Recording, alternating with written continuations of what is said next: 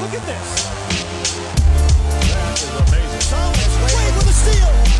The emotions of Dirk Nowitzki. What he's always dreamed of.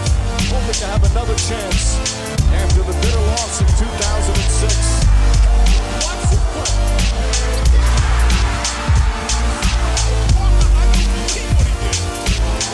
That is amazing. Hallo und willkommen zu Gutnext, dem deutschen Basketball-Podcast im Internet. Mein Name ist André Vogt und ich grüße euch zu einer neuen Folge unseres kleinen, aber feinen Basketball-Spiels. Heute mit dem Fragenfreitag. Ist eigentlich falsch. ne? Die Fragen kommt ja von euch, äh, in der Regel donnerstags, ein paar auch freitags. Und heute gibt es die Fragen und die Antworten. Aber mein Gott, die machen es jetzt seit 14 Jahren. Hat noch nie jemand wirklich gestört. Von daher, es ist wie es ist. Jedenfalls wird dieser Podcast wie alle anderen hier im frei empfangbaren Bereich präsentiert von wem? Natürlich von manscape.com. Und manchmal mache ich hier so, das sind ja keine, keine richtigen Reads, man merkt, dass ich das mir nicht vorher aufschreibe, sondern einfach frei von der Leber weg immer erzähle. Aber manchmal erzähle ich Sachen, die gehen da rein und da wieder raus. Und manchmal erzähle ich Sachen, die bleiben im Kopf und nötigen euch Antworten ab. Und am Mittwoch war das wohl mal wieder soweit, weil einige gesagt haben, Valentinstag, geile Idee. Und deshalb mache ich das gleiche Thema nochmal, äh, weil augenscheinlich hilft es. Und äh, wenn ihr äh, bei Manscaped bestellt, hilft es natürlich dieser kleinen, aber feinen Basketball-Hörspielklitsche hier. Von daher, ja, wenn man jetzt auf die Website geht von, ähm, von Manscaped, also vor allem auch im EU-Bereich, dann steht direkt vorne drauf, äh, sag es mit Manscaped für Valentinstag oder Valentinstag shoppen. Und dann ist man direkt da. Und ähm, wie gesagt, ähm, also wie Mittwoch schon gesagt, ich fände es gar keine so uncoole Idee von euch zu sagen, hm, bevor ich meiner Freundin, Frau, Freund, äh, Mann wieder versuche, irgendwie eine Xbox oder eine Playstation irgendwie aufzuschwatzen, was sie unbedingt brauchen und dass auch die Beziehung dadurch besser wird, warum nicht einfach sagen, hey, also da haben wir doch alle was von. Manscaped, Lawnmower 5.0, Weedwacker 5, äh, 2.0, ähm, ne, vielleicht der Beard Hatcher, wenn ihr hier ein bisschen mehr habt als ich. Das sind doch alles gute Produkte, sagt zumindest der André und äh, dem vertraue ich. Vielleicht hilft's ja. Der eine oder andere lässt ja auch irgendwie oder zwingt seine Frau oder Freundin dazu äh, oder Freund oder, oder Mann den Podcast zum Einschlafen zu hören, obwohl die gar keine Ahnung vom Basketball haben. Vielleicht glauben die mir auch. Von daher, Code ist NEXT20 NEXXT20. Die Produkte gibt es bei manscape.com und gleichzeitig auch noch 30 Tage Geld zurück Garantie und Free Shipping. Von daher, Randa würde mich sehr freuen, würde Manscape sehr freuen und hilft uns halt, wie gesagt, hier. Aber kommen wir zu euren Fragen. Und diese Woche wildes Potpourri und ihr könnt euch schon denken, was der Schwerpunkt ist. Natürlich Trades. Ähm, allerdings muss ich auch sagen, ist natürlich, man kann im Fragen-Podcast nicht so immer so voll in, die Vollen gehen und jeden einzelnen äh, Trade, der vielleicht als Vorschlag auch so kommt, mit besprechen. Aber es ist natürlich der, der große Teil ist hier, aber ich gucke dann immer auch, in, was ist wirklich realistisch, ähm, worüber können wir jetzt auch schnell reden. Es gab ja auch einen Trade, Pascal Siakam, da machen wir gleich zu. Ähm, aber ich werde auch die Tage, ich weiß nicht, ob ich es am Wochenende schaffe, spätestens dann wahrscheinlich am Montag, äh, werde ich einen Premium-Podcast aufnehmen äh, mit meinen Trade-Ideen für die jeweiligen Teams. Äh, passt ja auch, sind es knapp was, zweieinhalb Wochen, drei Wochen von der Trade-Deadline weg. Jetzt kommen wir ja wirklich in die heiße Phase. Aber bevor es mit den Transfers losgeht, Erstmal eine Frage von Marcel. Und zwar möchte er wissen. Und erstmal schöne Grüße, wir haben uns getroffen in Paris. Ähm, ich habe im JJ Reddick Podcast, als Franz Wagner zu Gast war, erfahren, dass Franz viele NBA Guards via Second Spectrum scoutet und den einen oder anderen Move von Luca oder Shea Gilgis Alexander abschaut. Mich würde interessieren, wie man Zugang zu Second Spectrum bekommt. Haben nur NBA-Teams Zugang oder auch Player, Coaches und sogar Journalisten? Gibt es auch Alternativen zu Second Spectrum? Wenn ja, welche? Viele Grüße nach Wolfsburg. Ja, der Zugang, den Franz hat, das wird sicherlich einer sein über die Orlando Magic. Ähm, wie das normalerweise funktioniert, ist, dass ähm, man da wie auch was ich bei Excel oder, oder Microsoft Office, sollte ich vielleicht eher sagen, ähm, oder andere, andere Software-Geschichten. Man muss sich Lizenzen kaufen. Lizenzen mit dann Zugängen.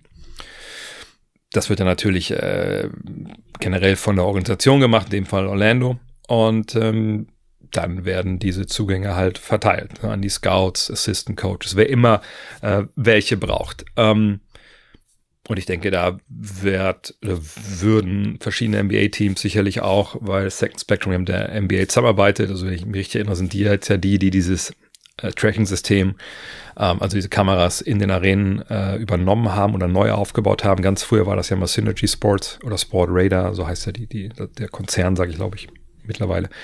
Ähm, Jedenfalls, äh, ja, ist das äh, der Zugang, den muss man natürlich kaufen und der ist teuer. Und leider Gottes, soweit ich das weiß, ich versuche das mir jedes Jahr einmal mir anzuschauen, ob es was Neues gibt, aber ähm, ich bin noch nicht fündig geworden, es gibt da keinen öffentlichen Zugang. Also natürlich kann man sich Zugänge kaufen, die sind aber relativ teuer. Ähm, ich selber hatte mal einen Zugang über eine andere Seite, die aber, so wie es am Ende rausgestellt hat, wohl nur so halblegal unterwegs war, obwohl es eigentlich ein renommiertes Unternehmen war.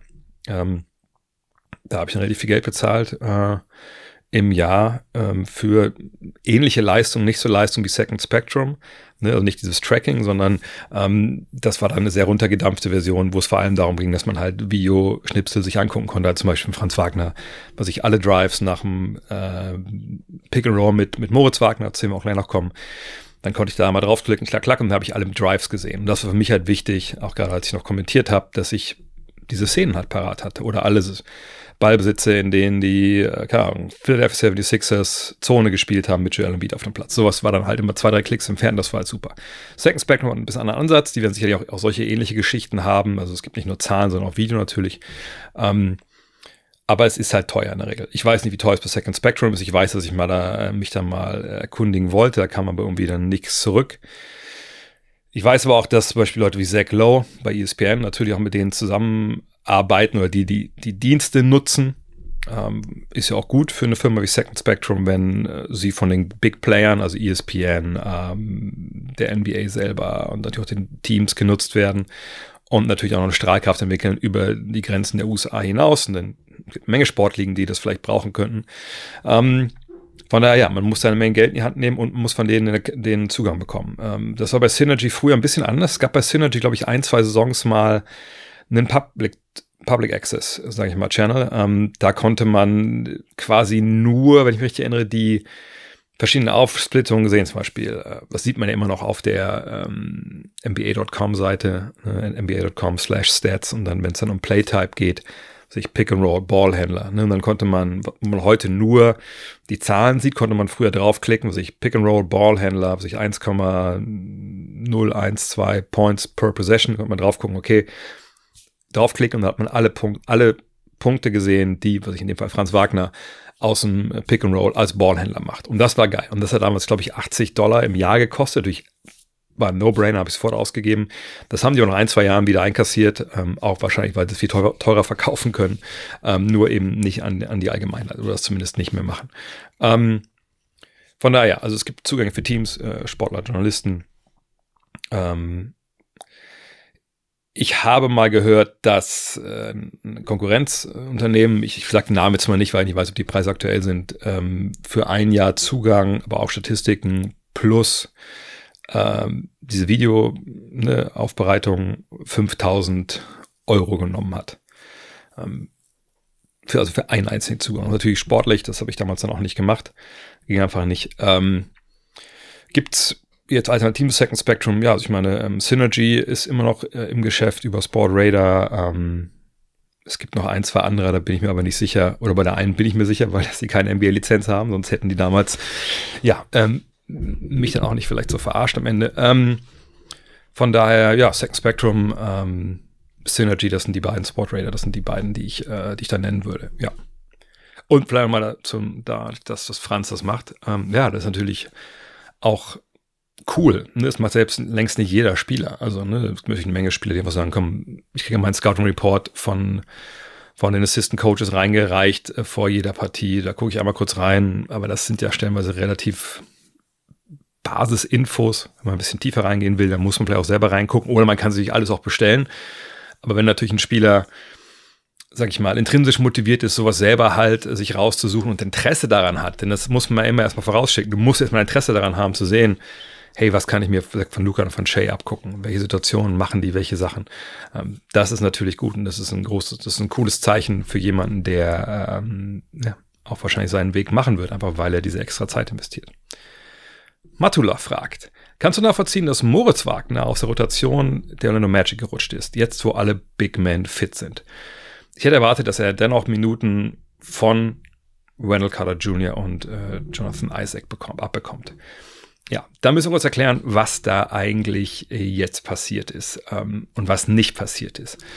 Und zwar, es ist so, dass, ähm, ihr sicherlich wisst, Moritz Wagner spielt eigentlich eine, eine gute Saison. Also da müssen wir nicht überreden. Das ist statistisch gesehen bisher seine beste. Ich hoffe, ich spreche da auch für die ähm, Advanced Stats. Ich schlage es gerade mal nach. Ja, 19,3 PER. Ich weiß, das ist keine Top-Statistik, aber man kann natürlich auch gut seine Karriere bisher damit vergleichen, wenn wir alle PRs zusammennehmen. Dann sehen wir vor zwei Jahren 18,1, dann 17,4, dieses Jahr 19,3. True Shooting, bester Wert seiner Karriere. Ähm, nimmt auch, glaube ich, jetzt die wenigsten Dreier seiner Karriere, was die Dreierrate angeht. Ja, das stimmt auch.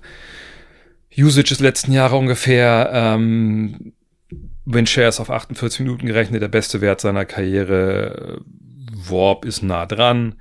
Box Plus Minus ist der beste Wert seiner Karriere bisher insgesamt, auch weil defensiv sich da einiges getan hat. So, jetzt fragt man sich natürlich, okay, aber wenn das alles so gut ist, warum spielt er da jetzt nicht mehr? Also was, was ist denn da passiert? So, und ich habe mit ihm da nicht drüber gesprochen oder so und ich habe mit ihm auch nicht, nicht andauernd Kontakt. Ich nerv die Leute ja auch nicht andauernd. Ähm, und jetzt natürlich, fragt man sich, okay, was genau ist jetzt eigentlich passiert? Und dann muss man ein bisschen genauer hingucken. Und da gibt es ja die schöne Möglichkeit bei BKRef, wenn man jetzt nicht jeden Tag irgendwie alle Boxscores, das immer die morgens checkt, dann noch einen Tag später parat habt, dann muss man da auf Game Log klicken und auf die Saison, dann kann man dann stellenweise ganz schnell sehen, was passiert ist. Und dann sehen wir bei Moritz, interessanterweise, ähm, einen Streak vom 5. Januar bis zum 12. Januar, wo er ich glaube, das kann man fast sogar so sagen, den besten Basketball die Saison gespielt hat. Das waren 18,5 Punkte, 7,8 Rebounds, 2,3 Assists, 1,5 Steals, eine Feldwurfquote von 61,4 Prozent, Dreierquote bei 3,3 Versuchen von 30,8. Gut, das ist natürlich jetzt nicht so, wie man es eigentlich möchte, aber ist okay. Also nicht ist nicht okay, aber gesagt, das 60 mit dem, was er die Saison halt so schießt von draußen und eine Freiwurfquote bei fünf Versuchen pro Spiel von 80 Prozent. Also das sind richtig, richtig gute Zahlen. Gut, dürften ein bisschen weniger faul sein als dreieinhalb pro Spiel, aber das ist, wenn man so jetzt nur auf diese vier Partien guckt, die in der Zeit stattgefunden haben, das ist eine kleine Sample Size. So, alles lief in der Zeit richtig, richtig gut. Dann kam ein Spiel gegen die Oklahoma City Thunder in Back-to-Back, -Back, ähm, was wir mit zwölf verloren haben, nach dem Spiel am Tag vorher gegen Miami. Ähm, was man auch verstehen kann, dass man da vielleicht am nächsten Tag nicht taufrisch ist. Ähm, und danach hat er jetzt zwei Spiele nicht gespielt. Äh, das eine Spiel in New York und dann das Spiel in Atlanta. So, jetzt, wie gesagt, fragt man sich, okay, also war, wie, wie kann das sein? Wieso spielt er jetzt einmal nicht mehr, wenn er da vorher eigentlich gut unterwegs war und ähm, er einfach auf einem guten Weg war. Also, was ist denn da passiert? Hat er dem, dem Trainer irgendwie ein Furzkissen äh, unter, unter einen Sessel gesetzt? Äh, ne? Also, keine Ahnung. Und dann muss man ein bisschen genauer reingucken. Und das, die Antwort liegt so ein bisschen in der Frage hier. Wendell Carter Jr., ne, vergangenes Jahr ja auch, glaube ich, viel gestartet, wenn ich mich richtig erinnere, für die Magic auf der 5. Hat dieses Jahr boah, Probleme gehabt ein bisschen mit Verletzungen, ne, war dann früh lange raus, dann war er wieder da, dann wieder raus, wieder da und wieder raus. Und kam jetzt halt zurück, wann? Genau, zu dem Spiel gegen die Knicks. Hat dann äh, 19 Minuten bekommen, hat nicht gestartet, okay, aber 17 Punkte aufgelegt. Und dann äh, im Spiel gegen Atlanta, das letzte, was wir bisher hatten, auch gut gespielt, 18 Punkte, äh, 6 von 7 aus dem Feld, 3 von 4 Dreier. So. Jetzt die Frage, okay, hat der jetzt komplett Moritz den Rang abgelaufen? Weil er wieder da ist, kriegt er jetzt die ganzen Minuten. Oder, oh, und Jonathan Isaac, ne, der auch gespielt hat, äh, der wird auch jetzt Moritz vorgezogen. Das wäre natürlich eine Möglichkeit, das zu erklären, aber aufgrund der Tatsache, dass Moritz ja vorher gut gespielt hat, würde ich mich jetzt schon sehr wundern, wenn das auf einmal ähm, der alleinige Grund wäre, wenn, oder dafür, dass Moritz Wagner momentan nicht spielt. Es gab auch andere Fragen von euch zum gleichen Thema, Motto, wird er jetzt getradet, etc. pp. Und ich denke eher genau das Gegenteil. Ich denke, wenn man sich anguckt, was bei den Orlando Magic dieses Jahr funktioniert und was nicht funktioniert, dann kommt man relativ schnell auf einen, auf einen Trichter. Und dann sehen wir, ne, wenn wir uns angucken, Offensivrating 24. Defensivrating 3. in der Liga. Net Rating, also beides dann, ne, abgezogen voneinander, sind sie 14. Da denkt man, okay, also offensive Pfui, defensive Hui. Woran mag das liegen? Wenn man da reinsteigt, äh, Dreierquote 34 Prozent. Da denkt ihr, oh, ist das gut oder schlecht? Im Liga-Vergleich sind letzter damit. sind Platz 24 bei den versuchten Dreiern und Platz 30 bei den Dreiern überhaupt genommen. So, und das ist, äh, bei der Dreierquote. Und das ist natürlich nicht gut. Da liegt der Hase so ein bisschen in Pfeffer. Ne? Ähm, sind sie auch ein schlechtes Team, wenn es um die Freiwurfquote geht? Ja, obwohl sie relativ viele ziehen, also die zweitmeisten, aber der Dreier. Das ist das Ding, wo wir alle wissen, okay, da, da funktioniert irgendwas nicht. Und da sollte man mal gucken, dass man das verbessert. So. Von daher fragt man sich natürlich jetzt, wie macht man das? Und ich denke, da kommen wir relativ schnell auf den Punkt, ja, per Trade. So. Und dann guckt man vielleicht den Kader sich mal an und man denkt sich, okay, wer ist denn da zu haben per Trade? Und wenn wir angucken, der Mann, der am meisten Geld verdient, das würde jetzt vielleicht jetzt schocken, ist Jonathan Isaac. Ne, dessen Vertrag ist auch bis zum Ende jetzt garantiert, weil er, glaube ich, jetzt so eine äh, bestimmte, ähm, ja, so, ein, so, eine Klausel ähm, da jetzt erfüllt hat. Ne, bei ihm hat er großes Problem mit seinem Knie. Ähm, der verdient 17,4 Millionen, dann kommt Markel Fultz mit 17 Millionen. Und das sind beides mehr oder weniger auslaufende Verträge. Also wenn das hier richtig aktuell ist bei Spotrack, ist so, dass nächstes Jahr sein Deal nicht garantiert ist von Isaac und Fultz ist sowieso unrestricted free agent. Wendell Carter Jr. hat dieses Jahr noch Vertrag und die beiden nächsten, hat aber einen Vertrag, der sehr, sehr teamfreundlich ist. Dieses Jahr 13 Millionen, dann 12, dann 11, also ein absteigender Vertrag. Gary Harris, Shooting Guard, also eigentlich einer, den man brauchen könnte vielleicht, ebenfalls Free Agent mit 13 Millionen. Dann kommt Paolo Banquero, äh, ne, untouchable. Joe Ingles dieses Jahr 11, nächstes Jahr 11, aber nächstes Jahr eine Teamoption, also quasi auch auslaufender Vertrag.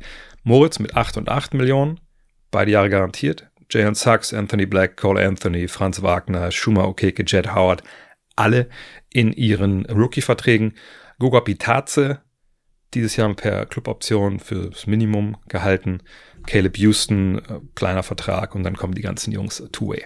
Sprich, man hat oben rum auf, in der eigenen Gehaltsliste 17,4 Millionen mit Isaac, 17 Millionen mit, mit Fultz, der natürlich auch Qualitäten hat und die sind besser, wenn er nicht dabei, wenn er dabei ist, aber der nun mal keine Dreier nimmt und auch keine Dreier trifft. So. Ähm, dann haben sie Wendell Carter Jr., ich habe schon gesagt, der kann ja mal Dreier werfen. Ich gucke noch mal kurz, was seine Statistiken waren äh, in der Karriere. In der Karriere 33 Prozent, letztes Jahr waren es 35,6, davor 32,7, davor war es auch unter 30 Prozent. Also das ist erst ein Skill, den er sich jetzt angeeignet hat. Sagt, dieses Jahr sind es 43,6, aber das ist jetzt eine kleine Sample Size. Von daher, der könnte natürlich auch Teil äh, der Lösung sein, gar keine Frage. Nur die, die anderen, eben Fultz und vor allem auch ähm, der Kollege Isaac. Na, Isaac 28,6 Prozent bei zwei Versuchen aus dem Feld, Fultz bei 0,3 Versuchen und 0 Prozent. Braucht man die eigentlich? Und ist Daniel Gafford, oder sorry, ich wechsle immer Gafford und Wendell Carter Jr., ich sag's direkt. Wahrscheinlich habe ich ein paar Mal heute schon auch schon wieder gemacht. Ähm, Wendell Carter Jr., natürlich ist noch gehalten, ist relativ jung, ist 24, 25, der passt sicherlich auch noch rein. Nur, ähm, es läuft ja gut dieses Jahr auch ohne Wendell Carter Jr. Ähm, was ist denn, wenn Isaac, Carter, Fultz, Harris, wenn die anderswo Begehrlichkeiten wecken? Und man selber jetzt sagt, boah, also so richtig, richtig brauchen wir die nicht. Ne? Also wir haben hier die Youngster hier, es läuft ganz okay. Gary Harris ist auch kein Laser dieses Jahr dann kann man die natürlich traden. So, wir sind jetzt gerade in der Phase, ich habe gesagt, zweieinhalb, drei Wochen bis zur Trade Deadline. Und gerade auf den großen Positionen, finde ich, gibt es also nicht nur über, also Unterangebot, aber äh, und auch nicht überall großes Interesse. Aber es gibt genug Teams, die auf den großen Positionen Verstärkung brauchen. Und wenn du eben deine, jetzt komme ich endlich zum Punkt, sorry, dass es lang gedauert hat, wenn du dann endlich Richtung Trade Deadline kommst und du willst halt jetzt einen Big Man haben, dann wirst du wahrscheinlich relativ wenig abgeben wollen für einen Big Man, der nicht spielt. Von daher, so wie ich das momentan sehe, für mich stellt sich das so dar, dass Isaac, aber vor allem auch Wendell Carter Jr. im Schaufenster stehen. Die sind Trade-Kandidaten. Die verdienen nicht wirklich, na gut, 17 Millionen, 17 Millionen ne, und, und 13, 13, aber im großen NBA-Kontext ist nicht wirklich viel Geld und ne, wie gesagt, vor allem bei Isaac, Vertrag läuft aus. Ist Isaac der Defensivterror, der früher mal war? Mit Sicherheit nicht, aber vielleicht ein, zwei Teams, die sagen, ah, fuck, ey, wir brauchen auch wirklich nur einen für unsere großen Ambitionen und der ist eigentlich kein Risiko. Ah, können wir den vielleicht holen? Oder bei Carter, dass man sagt, hey, das ist eigentlich eine gute Lösung, so für, vielleicht auch von der Bank. Und wenn er einen Dreier jetzt trifft, alles gut. Da möchten wir was investieren. Das macht Sinn. So, und ich glaube vor allem Wendell Carter Jr. ist da ein Spieler, der begehrt sein dürfte. Aber er muss eben zeigen, dass er gesund ist und dass er seinen Dreier trifft und dass er spielt. Und das sehen wir gerade. Und beim Moritz muss man sich, glaube ich, da jetzt aus äh, Orlando-Sicht jetzt nicht die großen Sorgen machen. A, dass der mega äh, angepisst ist und was soll die Scheiße hier viel weg. Äh, B, kann man mit dem Spieler ja auch reden über solche Geschichten. Sollte man auch. Man sollte einfach nur sagen, jetzt, auf, jetzt spielst du das mal nicht und dann nicht erklären, warum das so ist, vor allem wenn es solche Gründe hat. Ähm, oder zumindest seinem Agenten reden. Und äh, wie gesagt, ich habe da keine Hintergrundinfos, aber mich würde es nicht wundern, wenn wir einen Trade von Wendell Carter Jr. sehen oder von Jonathan Isaac sehen und danach die Rotation wieder anders läuft. Ähm, wie gesagt, lange Antwort, aber ich wollte es extra ein bisschen auch ein bisschen genauer erklären, weil da natürlich jetzt wieder viel, viel Panikmache und so äh, unterwegs ist und vielleicht könnte das ja weiterreichen an die, die denken, jetzt werden die Wagner-Brüder auseinandergerissen und so. Kann natürlich auch alles passieren. Nur das, was man da jetzt sieht, finde ich, deutet auf mich, für mich auf andere Geschichten hin. Kommen wir doch zu den Trades, wenn wir schon da eingestiegen sind. Und fangen wir jetzt dieses große, dicke Segment an, natürlich mit Pascal Siakam. Und äh, vielleicht sage ich einmal kurz vorher, wie dieser Trade überhaupt aussah, weil das, mm, es waren zwei Trades im Endeffekt. Das ist, glaube ich, den meisten gar nicht so bewusst. Okay, und zwar gab es den ersten Trade zwischen den Pacers und den New Orleans Pelicans. Die Pacers haben Kyra Lewis Jr. bekommen und einen 2024er Zweitrunden-Pick. Und die Pelicans haben Cash bekommen. So, äh, kann man sagen, gut, Cash, also äh, drucken die nicht eh alle Geld? Nein, nicht wirklich. Manche Franchise sind da ein bisschen anders unterwegs. Ähm, in dem Fall auch dann ähm, ne, die, die armen, sag ich mal, äh, Pelicans, die sind wirklich nicht ähm, ja, auf Rosen gebettet. Ne? Von daher, wenn da ein bisschen was rüberkommt an Geld, wie viel genau, glaube ich, ist noch gar nicht äh, offiziell. Äh, okay. Und diesen Deal braucht es auch. Warum? Wenn ihr euch erinnert, was ich im, am Mittwoch erzählt habe, glaube ich, ne, in der Rapid Reaction, habe ich gesagt, naja, ähm, ich kann mir nicht vorstellen, jetzt, wie dieser Deal aussehen soll, ähm, aus Seiten Indianas, äh, weil ich nicht wusste, wie gesagt, welch, welcher Spieler soll da noch mit dazu. Ne, da habe hab ich ein bisschen überlegt und gemacht und getan und da habe ich keinen Spieler gefunden, der irgendwie ähm, das Geld verdient hat. Ich bin auf einen anderen Trade gekommen, natürlich. Ähm, aber in dem Fall hier, das ist es halt. Ne? Jordan Aurora alleine hätte nicht gereicht, um diesen Trade möglich zu machen. Da musste Kyra Lewis dazu. So, und dann hat es mit Bruce Brown gepasst von der Kohle her für Pascal Siakam. Ähm, so, und weil Draft Picks und der Dienst aber ich folgte aus, sorry, Pascal Siakam und der Zweitrunden-Pick oder ein Zweitrunden-Pick in der Zukunft für Bruce Brown, Jordan Warrer, Kyra Lewis Jr. und drei Erstrunden-Picks. Zwei davon im Jahr 2024. Also nur einen von den Pacers selber und einer dann äh, ne, von mehreren anderen Teams abhängig. Das wird kompliziert und dann noch ein Pick 2026. Und das war im Endeffekt der Deal. Und man konnte Kyra Lewis aufnehmen. Äh, in, äh, die Rap Indiana konnte das ohne Geld wegzuschicken oder einen Spieler wegzuschicken mit Gehalt, weil sie zu einem Zeitpunkt am Salary Cap lagen. Das sind alles so ein bisschen diese Einzelheiten und Feinheiten. Ich hoffe, ihr könnt mir auch noch folgen. Ich glaube, es war ein bisschen konfus. Egal, jeweils. Siakam, Zweitrunden-Pick für Brown, Nowara, Lewis und drei Erstrunden-Picks. Mehr müssen wir erstmal nicht wissen. So. Und Tassilo fragt jetzt, das ist passiert. Siakam wurde nach Indiana getradet. Ich finde den Trade nicht gut und kann Indiana nicht nachvollziehen, äh, dass sie das gemacht haben. Siakam ist überbewertet, spielt auch nicht wirklich eine gute Saison und mit Siakam gehen die Pacers nirgendwo hin. Mit einem Team kommst du, mit dem Team kommst du höchstens in die erste Playoff-Runde und fliegst raus. Ich verstehe nicht, warum Indiana so ungeduldig ist und nicht lieber noch ein, zwei Jahre warten kann und dann einen richtigen Star traden zum Beispiel und für einen auslaufenden Spieler so viel Geld bezahlt, so viel generell bezahlt. So. Ähm, die Frage kam in, in, in mehreren äh, auch Kommentaren durch, auch auf Twitter und so unter dem Post äh, von, ähm, äh, ne, den ich da repostet habe, da von, äh, von Vojo Shams. Und glaube, muss ein paar Sachen muss man erklären. So, ähm, wo fangen wir an? Ähm, fangen wir vielleicht erstmal an für einen richtigen Star Train. Hm. Wir müssen, äh, glaube ich, uns alle mal in die Augen schauen und fragen, okay, welche richtigen Stars, und wenn jetzt Siakam für, für Tassilo oder für alle anderen, die das sehr kritisch sehen, kein Star ist, ab wann fängt denn dann das Thema Star wirklich für uns an? So, äh, weiß ich nicht, Kyrie Irving, äh, Michael Bridges, äh, ich, also wahrscheinlich sogar ein bisschen weiter oben. Ne? Antetokounmpo, Embiid, Jokic, Davis, sowas halt eher. Edwards. Ähm, ich ich glaube, da müssen wir erstmal ganz klar äh, trennen oder ganz klar erklären, dass Star ist nicht gleich Star. Das steht auch in der, in der Frage mit, mit Tassilo hier mit drin. Aber es ist auch nicht so, dass Superstars momentan auf der Straße liegen. Wir hatten natürlich jetzt eine Phase über ein paar Jahre, wo Superstars zu haben waren. Allerdings muss man da auch sagen, zu haben waren in Anführungszeichen.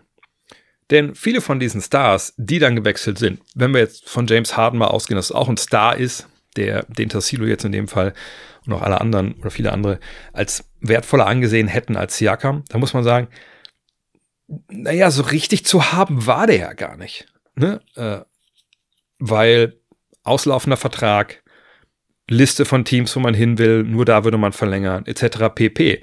Das können wir die letzten Jahre durchverfolgen. Selbst jemand wie Durant, äh, obwohl bei Durant war es was anderes, ne? da hätte man auch anders, anders traden können, aber ne, Durant Sonderfall in dem Fall, aber auch Irving zum Beispiel, ne, mit hey, ich will weg und ich bleib nicht hier und so das waren nicht alle Stars, die man einfach sich hätte ertraden können, indem man sagt, pass auf, also wir bieten am meisten, das andere Team sagt, ja, das ist der beste Deal, wir traden dich und was der Spieler will, ist uns ziemlich egal, weil diese Situation hatten wir in den letzten Jahren eigentlich kaum bis gar nicht bei den ganz großen Stars. Und diese Fieberträume von, von vielen Kollegen und Fans, mit Embiid, Antetokounmpo, dass sie weg wollen, Doncic, dass er weg will, haben sich alle nicht äh, ja, in diese Wirklichkeit übersetzen lassen. Und natürlich kann man sagen, wenn Doncic dieses Jahr wieder in der ersten Runde rausfliegt, dann will der doch weg. Ich sag mal so, wenn man äh, in dieser Branche arbeitet da drüben, ähm, und Kevin Pritchard bei den Pacers ist ja einer der besten General Manager, die wir haben, ich glaube, mit hätte, wenn und könnte und keine Ahnung, wenn der Mond von oben durch den Korb scheint äh, im, im Fieldhouse äh, am 3. Januar, dann könnte es sein, dass wir Doncic bekommen. Weiß ich nicht, ob das dann so eine, so eine gewinnbringende Strategie ist. So. Von daher, es gibt keinen Superstar zum Trade. Und was in ein, zwei, drei Jahren ist, kann niemand euch erklären und euch und euch und euch äh, hinbeten. Und äh, man kann nur sag ich mal, eventuell halbwegs vorausschauen, wann Verträge auslaufen. Zumindest konnte man das. Denn das kann man jetzt ehrlich gesagt auch nicht mehr. Natürlich wissen wir, wann die Verträge auslaufen. Wir haben alle äh, Internet und können sporttrack.com gehen und das ist ja in der Regel auch sehr, sehr genau da. Aber wenn es euch aufgefallen ist, es gibt eigentlich keine Free Agency mehr bei den Stars. Die ist eigentlich tot, wenn wir ehrlich sind. Stars verlängern. Ne? Wenn ihr bei Sporttrack guckt, dann seht ihr immer hinter dem Namen, dann ist dann so vertikal geschrieben, oft ext.eligible, extension eligible, also Verlängerung möglich. Und in der Regel verlängern die Superstars, die Supermax-Player, Designated Player, wie man ihr das nennen wollt, ähm, verlängern die ihre Verträge ja schon vorher, weil das für sie finanziell am äh, sinnvollsten ist oft. Manchmal warten sie auch und verlängern dann später. Ähm, aber wirklich jemand als Free Agent wechseln, der zu den absoluten Superstars gehört, wann haben wir das letzte Mal gesehen? Äh, fällt mir jetzt ehrlich gesagt wahrscheinlich KD und, und Kyrie. Hat auch nicht so gut funktioniert. Ähm, von daher, das ist einfach eine andere Realität und das waren unter den alten Bedingungen des alten CBAs und so. Von daher, das, was wir auch vielleicht 2010 gesehen haben, als jemand wie Donny Walsh in New York und was ich in Pat Riley und, und wie sie nicht alle hießen, ihr Salary Cap oder ihre Gehaltsliste quasi bereinigt haben und nur auslaufende Verträge und dann kommt LeBron, dann kommt Carmelo, äh, dann kommt Dwayne Wade, dann kommt Chris Bosch. Amar Staudemeyer, äh, das, das ist alles nicht mehr so. Ne, die Zeiten sind vorbei, da müssen wir uns von trennen. Natürlich wird es Ausnahmen geben, immer noch, aber in der Regel gibt es diese Free Agency nicht mehr. Also jemand sich zu ertraden, äh, ja, aber dann muss er halt, wie gesagt, noch einen langfristigen Vertrag haben ähm, und man muss auch eine Menge dafür abgeben. Dann ist man sicherlich danach aber auch nicht mehr gut. Als Free Agent jemand zu holen, ja, manchmal auch einfach nicht praktikabel, weil man das Cap Space nicht hat. Ähm, und die verlängern halt meistens. Von daher hätte man jetzt auch sagen können, na, wenn Siakam aber Free Agent wird, hätten sich ja im Sommer holen können. Warum geben sie denn da jetzt die Leute für ab? Naja, weil sie nicht den Cap Space gehabt hätten für ihn, aller Wahrscheinlichkeit nach im Sommer. Ne? Maximal-Deal kannst du nicht einfach so geben, muss das Geld natürlich unter dem Salary Cap frei haben. In dem Fall ist es jetzt aber so, du hast ihn dir halt geholt per Trade und damit gleichzeitig die Bird-Rechte. Also Bird-Rechte bedeutet, ich muss, oder die Pacers müssen jetzt, wenn sie Pascal Siakam einen neuen Vertrag geben, müssen sie nie auf Salary Cap gucken. Also ne, da muss jetzt nicht Platz sein für Pascal Siakam. Diese Bird-Rechte bedeuten ja, ich kann ihn unter Vertrag nehmen und ich kann sein Gehalt bis zum Maximaldeal halt aushandeln. Und das wird einfach auf meine Gehaltsliste drauf addiert. Kommen dann später eventuell Sanktionen, wenn ein Team zu teuer wird? Ja, keine Frage. Aber du hast keinen kein Limit, du hast ein Limit vom Maximalvertrag, aber du hast nichts, das ist kein Limit. Bis dahin kannst du ihn halt bezahlen, dann, dann kann er halt auch bleiben. Er kann natürlich auch Nein sagen, aber da kommen wir gleich noch zu. Ähm, von daher nennt man das mittlerweile in den USA ja auch ein bisschen, also gibt es den Begriff Pre-Agency. Nee, der wäre Free Agent geworden, aber weil wir ihn schon vorher haben wollen, weil wir ihm zeigen wollen, wie das bei uns läuft, weil wir ihn auch vielleicht schon zu diesem Playoff-Run haben wollen. Und, und jetzt kommen wir an einen Punkt, der nicht ganz legal ist, äh, zumindest laut den Statuten. Wenn ich schon weiß, dass der bei uns unterschreiben wird und ich nicht sehr viel abgeben muss, jetzt werden eigentlich von euch sagen, das waren drei Erstrunden-Picks, das ist schon eine ganze Menge. Kommen wir gleich zu. Wenn ich nicht viel abgeben muss, dann hole ich ihn doch jetzt. Tyrese Halliburton kommt bald zurück, Siakam ist schon da, die beiden ähm, können auf sich nach dem All-Star-Game zusammen angreifen, spielen nochmal ein, zwei Monate Basketball zusammen, dann kommen wir in die Playoffs, der wird unseren schnellen Spielstil lieben, spielt eh am liebsten schnell. Ähm, perfekt. So. Aber woher sollen sie jetzt wissen, ob der unterschreibt oder nicht? Die haben ihn ja nicht in seiner Kabine gehabt und sie können ja mit ihm nicht sprechen vorher. Na und? Du sprichst dann mit seinem Agenten. Agenten und General Manager dürfen immer sprechen. Dürfen die darüber sprechen, ob jetzt Spieler A, B bei dem unterschreibt? Hm, äh, eigentlich auch nicht so wirklich. Aber wo kein Kläger, da kein Richter. Und, und ganz ehrlich, wer soll das kontrollieren? Wenn Kevin Pritchard, keine Ahnung, doppelt encrypted über WhatsApp bei, äh, ich weiß nicht, wer jetzt der Agent von Pascal Siakam ist, anruft und mit dem spricht und sagt, pass auf, wir sind hier in, am Dealen dran, ähm, wie, wie sieht das, wie siehst du das denn? Wie sieht das denn Pascal? Also hätte der den Bock bei uns dabei zu sein. Und wenn er sagt, Alter, vergiss es, erinnert euch mal an den Agenten von äh, Dame Lillard im Sommer, dann hätte sie ja Cam Pritchard gesagt, ja, okay, dann äh, vielleicht auch ein bisschen, bisschen, noch ein bisschen risky. Aber wenn der sagt, ich habe dann ein wahnsinnig gutes Gefühl, weil Pascal einfach Bock hat drauf, mit, äh, mit Tyrese zu spielen. Ich denke, das passt basketballtechnisch komplett gut zusammen mit jemand wie Miles Turner, der nach draußen geht. Da ist eh so viel Platz für Pascal, dass er da rund um die Zone arbeiten kann. Dann muss er auch nicht an nur Dreier werfen, macht er eh nicht so gerne. Ey, das ist perfekt für uns. Tja, dann machst du diesen Deal. So. Es ist trotzdem im Endeffekt risky, bis er unterschrieben hat. Irgendwo ja. Aber das Restrisiko ist echt verschwindend gering. Und die Frage ist, haben sie denn wirklich viel abgegeben? Ich würde argumentieren, nein. Ähm, warum? Ihr wisst, ich bin jetzt nicht der große Draft-Nerd. So, ich äh, krieg das mit, was ein bisschen erzählt wird äh, in den Interwebs. Ähm, ab und zu ne, finde ich mit Torben Adler zusammen, machen wir auch bald wieder, haben wir schon drüber gesprochen, äh, für einen Podcast und erzählt er mir seinen Big Borg und, und ordnet mir die ganze Nummer so ein bisschen ein. Ne? Also die ganze, äh, wie soll ich sagen, die ganze, ganzen Jahrgang. So. Aber ich habe schon mehrfach an mehreren Stellen gehört von mehreren äh, Leuten, denen ich vertraue, da in den USA, dass der Jahrgang 2024 jetzt keiner ist, wo man denkt, oh, da muss man aber alle Draft-Picks zusammenhalten. Wer hat übrigens auch so gedacht? Die Toronto Raptors, die vergangenes Jahr dann für Jakob Pöltl, ja, diesen ihren 2024er Pick, ich glaube, der ist 1 bis 6 geschützt, nach San Antonio abgegeben haben. Jetzt haben sie natürlich ein paar mehr Picks in der Draft, ich glaube drei oder so. Ähm, aber ne, wie gesagt, das ist jetzt nichts, was ein paar Journalisten exklusiv haben, die Meinung in den USA und ich dann nur wiederkäue, sondern wenn, wenn man das alles so hört, dann denkt man, ja, das, ist, das passt schon, da ist schon das große Interesse da an, an dieser Draft. So, von daher, wenn ich jetzt meinen eigenen Pick abgebe und einen Pick und wer weiß, wo der landet, da sind mehrere Teams involviert, für eine Draft, die eh nicht sehr tief ist und wo ich auch selber natürlich schon sicherlich die ganze Saison über gescoutet habe und für mich festgelegt habe, okay, da, wo wir ungefähr picken, das weiß man ja ungefähr, die Pacers, denke ich mal, werden ja wohl in die Playoffs kommen, jetzt mit Siakam oder nicht, dann weißt du, du bist nicht in der Lottery, dann kannst du ungefähr deinen Range rausfinden. Und wenn du dann weißt, ja gut, also da haben wir jetzt niemanden bei uns auf dem Board und wir vertrauen unserer Scouting-Abteilung, für den wir halt wirklich total brennen oder die, für die wir brennen, die kriegen wir auch später, dann ist dein eigener Pick jetzt nicht so wirklich viel wert, zumal es ja jetzt ist und nicht irgendwie in fünf Jahren, wo du nicht weißt, wer dann überhaupt äh, in der Draft ist und wie gut die sind, etc. pp.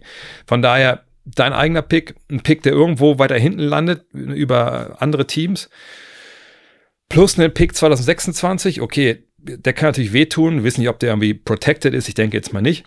Ähm, aber wenn du denkst, ey, wir haben Siakam, wir haben Halliburton, wir haben Turner, mal gucken, was noch mit Buddy Hield so passiert.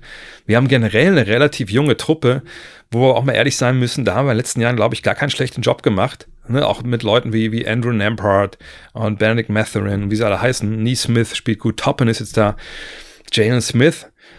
Ey, das ist da eigentlich nicht übel. Also ich glaube nicht, dass wir die nächsten Jahre groß in Lottery kommen. Also warum dann, wenn du die Chance hast, jemanden wie Pascal Siakam zu bekommen, All-NBA-Spieler, mehrfacher All-Star, gut, zweimal glaube ich, ne? aber auch zweimal All-NBA-Spieler, der bei dir komplett hundertprozentig ins offensive System passt und der Defensive, die zum Teil relativ braindead ist, auch besser macht zum, zum Teil. Warum nicht den jetzt holen? Natürlich musst du den jetzt in einen Maximalvertrag wahrscheinlich investieren, aber das passt für die Faust aufs Auge. Zumal, und das ist dann gleich der letzte Punkt an der Stelle, du bist nicht die Lakers, du bist nicht äh, die Nets oder, oder du bist kein Team, bist die Celtics, du bist kein Team aus einem großen Markt, wo Kinder jeden Tag aufwachen, außerhalb von einem eigenen Bundesstaat, und davon träumen, für die Indiana Pacers zu spielen. Du musst dir deine Hochkaräter über die Draft eigentlich zusammenklauben oder mit solchen Deals. Über die Draft, wie gesagt, wird den nächsten Jahren wahrscheinlich kein Superstar oder sagen wir mal kein Star vom Kaliber äh, Pascal Siakam in Indiana landen, weil so hoch werden die nicht draften und ähm, Pascal Siakam ist ja auch jetzt vom Alter her jetzt nicht steinalt, dass er nicht mehr zu Halliburton passt. Von daher, dass man jetzt sagt, hey, wir gucken mal.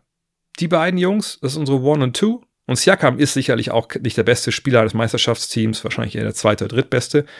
Bei Halliburton müssen wir mal abwarten, ob der Zeug zum Besten hat, aber es sieht sehr, sehr gut aus.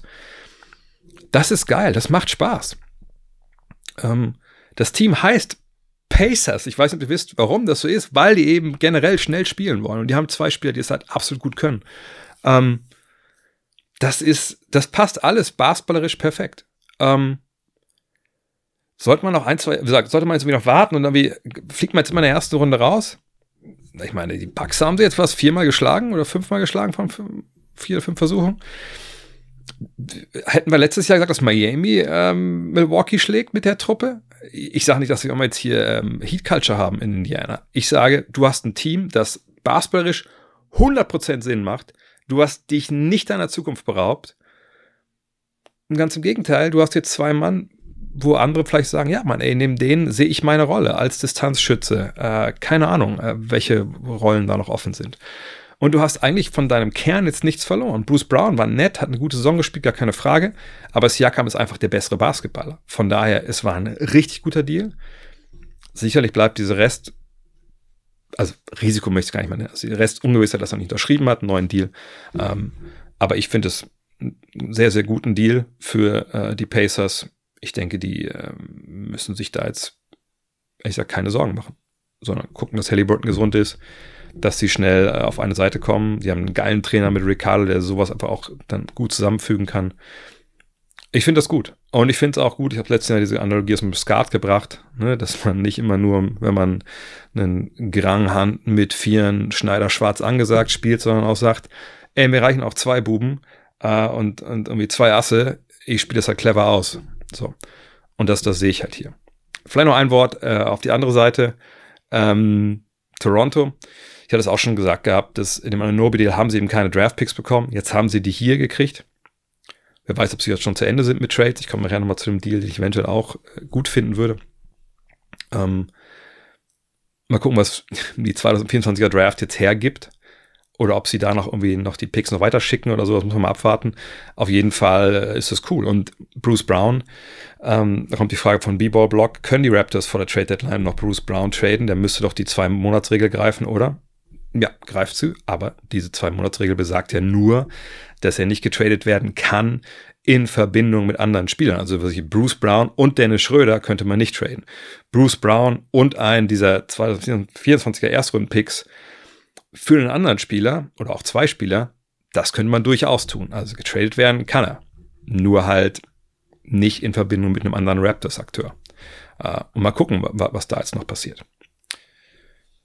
Den Namen habe ich leider nicht rauskopiert, sehe ich gerade, aber der Unbekannte oder die Unbekannte stellt die Frage, falls er nicht getradet werden kann, er kann getradet werden, siehst du Bruce Brown auch als Verlierer des Trades von den Champions zu einem Playoff-Team für eine größere Rolle und mehr Geld, um dann einen, zu einem potenziellen Lottery-Team getradet zu werden, ist aus sportlicher Sicht schon bitter. Dafür gibt es das Geld. Er hätte für weniger Geld bleiben können in Denver. Ähm, ihm war das wichtiger, das Geld, vollkommen nachvollziehbar. Ne? Er hat vorher jetzt nicht schon hunderte Millionen verdient. Ähm, von daher alles richtig gemacht. Ob er jetzt Toronto bleibt, wissen wir nicht. Aber selbst wenn er da bleibt und die ihn nicht traden, ähm, er hat am Ende des Tages äh, eine, äh, eine Teamoption. Ich muss mal nachdenken, ob es Team oder Spiel, aber ich glaube, es ist eine Teamoption äh, auf das Jahr danach. Und ähm, da kann natürlich jetzt auch Toronto schauen, was sie mit ihm machen wollen oder nicht. Genau, ist eine Teamoption. Ähm, er hat dieses Jahr 22 Millionen verdient, hält Toronto ihn, dann sind es 23 Millionen nochmal.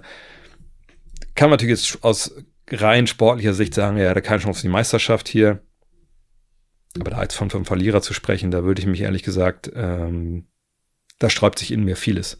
Ähm, natürlich werden jetzt Teams aber anfragen, äh, was Bruce Brown angeht, auch weil er sicherlich jetzt nicht Teil unbedingt ist der mittelfristigen Zukunft. Äh, in Toronto meiner 27 ist auch jetzt nicht ja, super viel älter, Pöttl ist 28, aber ich glaube, wenn man guckt, wie Masai Ujiri jetzt agiert hat in diesen beiden Deals mit Anonobi und mit, mit Siakam, dann würde ich mich sehr wundern, wenn ich das Telefon abnimmt, wenn jemand ihm anruft und sagt, ey, Erstrunden-Pick und vielleicht einen auslaufenden Vertrag, wie sieht's aus für, für Bruce Brown? Ich denke, dann ist, äh, da ist Ujiri dann auch äh, open for business. Hm. Nelado13 fragt, haben die Raptors rückblickend alles richtig gemacht? Gutes Team über die Draft aufgebaut, im richtigen Moment all in gegangen, also für Kawhi Leonard damals. Jetzt hat man nach und nach den Kern des Titelteams getradet und baut neu auf. Liest sich für mich nach einem gesunden Lauf eines NBA-Teams in der oder eines Teams in der NBA. Ähm, ja, das kann man natürlich so sehen, aber am Ende des Tages ist es ja eigentlich der natürliche Lauf der Dinge. Also du hast, äh, du bist schlecht, draftest junge Spieler, äh, machst ein paar gute Entscheidungen, wirst gut und dann werden die alt, dann wirst du wieder schlecht. Natürlich sehr vereinfacht. Ne? Wir wissen auch, dass es nicht bei allen Franchise immer so funktioniert. Wir können aber trotzdem nicht sagen, ob alles richtig gemacht wurde, weil wir nicht wissen, was für Angebote für Anonobi oder für Siakam zum Beispiel vergangenes Jahr schon auf dem Tisch lagen. Waren das bessere Deals als jetzt? Man hat abgewartet. Waren das schlechtere Deals? Keine Ahnung, kein Plan. Äh, von daher können wir nicht sagen, dass sie alles richtig gemacht haben. Ähm, dann ist es so, wie gesagt, man hat dieses Jahr zwei Erstrunden-Picks oder drei Erstrunden-Picks jetzt, ne, je nachdem, ne, ist es auch wertvoll in der Draft, wenn die nicht so tief ist. Kann auch sein, dass sie da irgendwelche Diamanten schürfen, die kein anderer gesehen hat. Ähm, müssen wir abwarten. Im Endeffekt sind es Lotterietickets, ne, die Draft-Picks auch wenn es nicht, nicht in der Lottery liegen, weil ob du dann einen richtigen Spieler nimmst, der dir helfen kann danach, das müssen wir mal abwarten. Ähm, wenn die alle, die Picks alle in den Bach runtergehen und das alle Spieler sind, die nicht in der NBA sich, sich festspielen, naja gut, dann äh, sind sie auch nicht wirklich was wert gewesen. Ähm, von daher hoffen wir mal das Beste. Ähm, ich denke, das kann auch noch ein bisschen weitergehen, der, die Trades.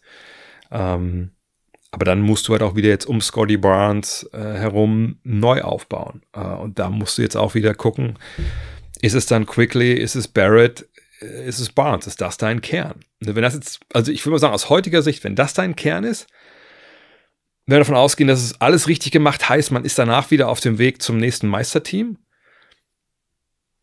da, da, hätte ich meine Fragen, ob Barrett dann so, so gut ist. Ne? Aber das müssen wir abwarten. Ich denke, er hat jetzt auf jeden Fall einen guten Job gemacht, so würde ich sagen. Aber alles andere, das müssen wir vertagen, was jetzt so ein Urteil dann angeht. Reden wir über andere Teams, die traden wollen. Sebastian fragt: Denkst du, die Utah Jazz werden trotz aktuellem Winning Streak äh, Laurie Markan traden? Nicht unbedingt. Ich denke, Danny Ainge ist jemand, der immer den Hörer abnimmt, wenn wir noch bei dem Bild bleiben. Sehr umtriebiger Typ. Ähm, der weiß auch, dass er jetzt kein Meisterteam hat. Allerdings macht Wille Hardy da als Coach einen überragenden Job. Die spielen geilen Basketball. Es macht Spaß dazu zu gucken. Auf vergangene Nacht war es, glaube ich. Ne? Ja. Ähm, aber wenn dann jemand kommt und sagt, Alter, hier ist die Godfather-Offer für äh, Markan, was ich, vier Erstrunden-Picks, zwei junge Spieler, die gut sind und einen Vertrag. Keine Ahnung, wenn jetzt Sam Presti aber mal komplett Hummel im Hintern bekommt und sagt, das ist unser Jahr, hier, was weiß ich, ich weiß nicht, was zusammenpasst. Hier ist Josh Giddy, hier ist, hier ist Jalen Williams und hier sind Picks, bis du nicht mehr gucken kannst. Dann würde er das sicherlich machen. Also der Danny Ainge. Ähm, wenn es irgendjemand kommt mit so einem Schmalspur-Deal, denke ich nicht, dass er da durchaus am Ende dann zum Vollzug kommt. Aber es hängt davon ab, was da jetzt äh, geboten wird. Denn äh, ich glaube, Trader Danny, da ist schon einer, der ist sehr pragmatisch unterwegs, sagen wir es mal so. Jonas fragt, und das ist die Frage, die, glaube ich, prozentuell die meisten oder zweitmeisten Fans umtreibt. Die Mavericks wurden ja auch als Interessent für Pascal Siakam genannt. Nachdem dieser jetzt bei den Pacers gelandet ist, sind die Mavs wohl weiter auf der Suche nach einer Verstärkung. Der Kader, beziehungsweise die Kaderkonstellation schreit ja nach einem Trade. Hier werden Namen wie Dorian Finney-Smith oder Andrew Wiggins genannt. DFS hat in seiner Zeit bei den Mavs ja schon gezeigt, wie wertvoll er sein kann und würde die dringend benötigte Verteidigung bringen. Wie würdest du den Fit von Wiggins bei den Mavs bewerten und wie könnte ein potenzieller Trade für DFS bzw. Wiggins aussehen? Äh, und wenn Dallas sich mit beiden Spielern beschäftigt, welchen der beiden sollten sie priorisieren? Nun, sie sollten klar Dorian Finney-Smith priorisieren, weil ähm, Andrew Wiggins keine gute Saison spielt. Ähm, ich weiß nicht warum. Vergangenes Jahr hat er dieses Problem mit seinem Vater, gesundheitliche Probleme mit seinem Vater gehabt, da war er auch länger weg vom Team irgendwie, also ich habe keine Inside-Info natürlich nicht, aber ich, irgendwie das fühlt sich für mich alles komisch an bei ihm. Als ob das irgendwie Gründe hat außerhalb vom Basketball. So, und dann ist es immer wahnsinnig schwer zu prognostizieren, was macht so ein Tapetenwechsel, ein Wechsel der Stadt. Und das ist ja liegen ja nicht nebeneinander, Dallas und San Francisco. Was macht das mit dem?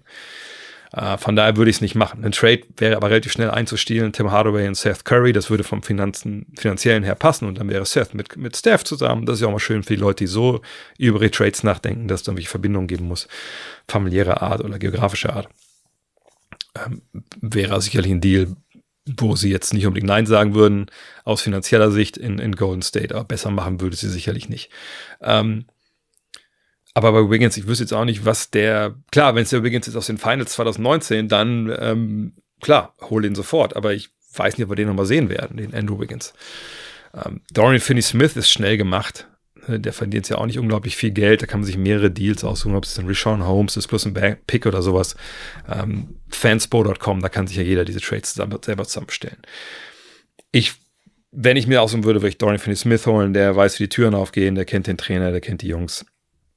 Ähm, ist vielleicht auch ein bisschen sehr simpel gedacht, aber ich denke, dass das wäre dann okay. Frage ist, ob man abgeben muss. So würde man einen Erstrunden-Pick dafür abgeben oder würde es reichen, was ich äh, Rishon Holmes und äh, sich Jaden Hardy dann so rum. Keine Ahnung.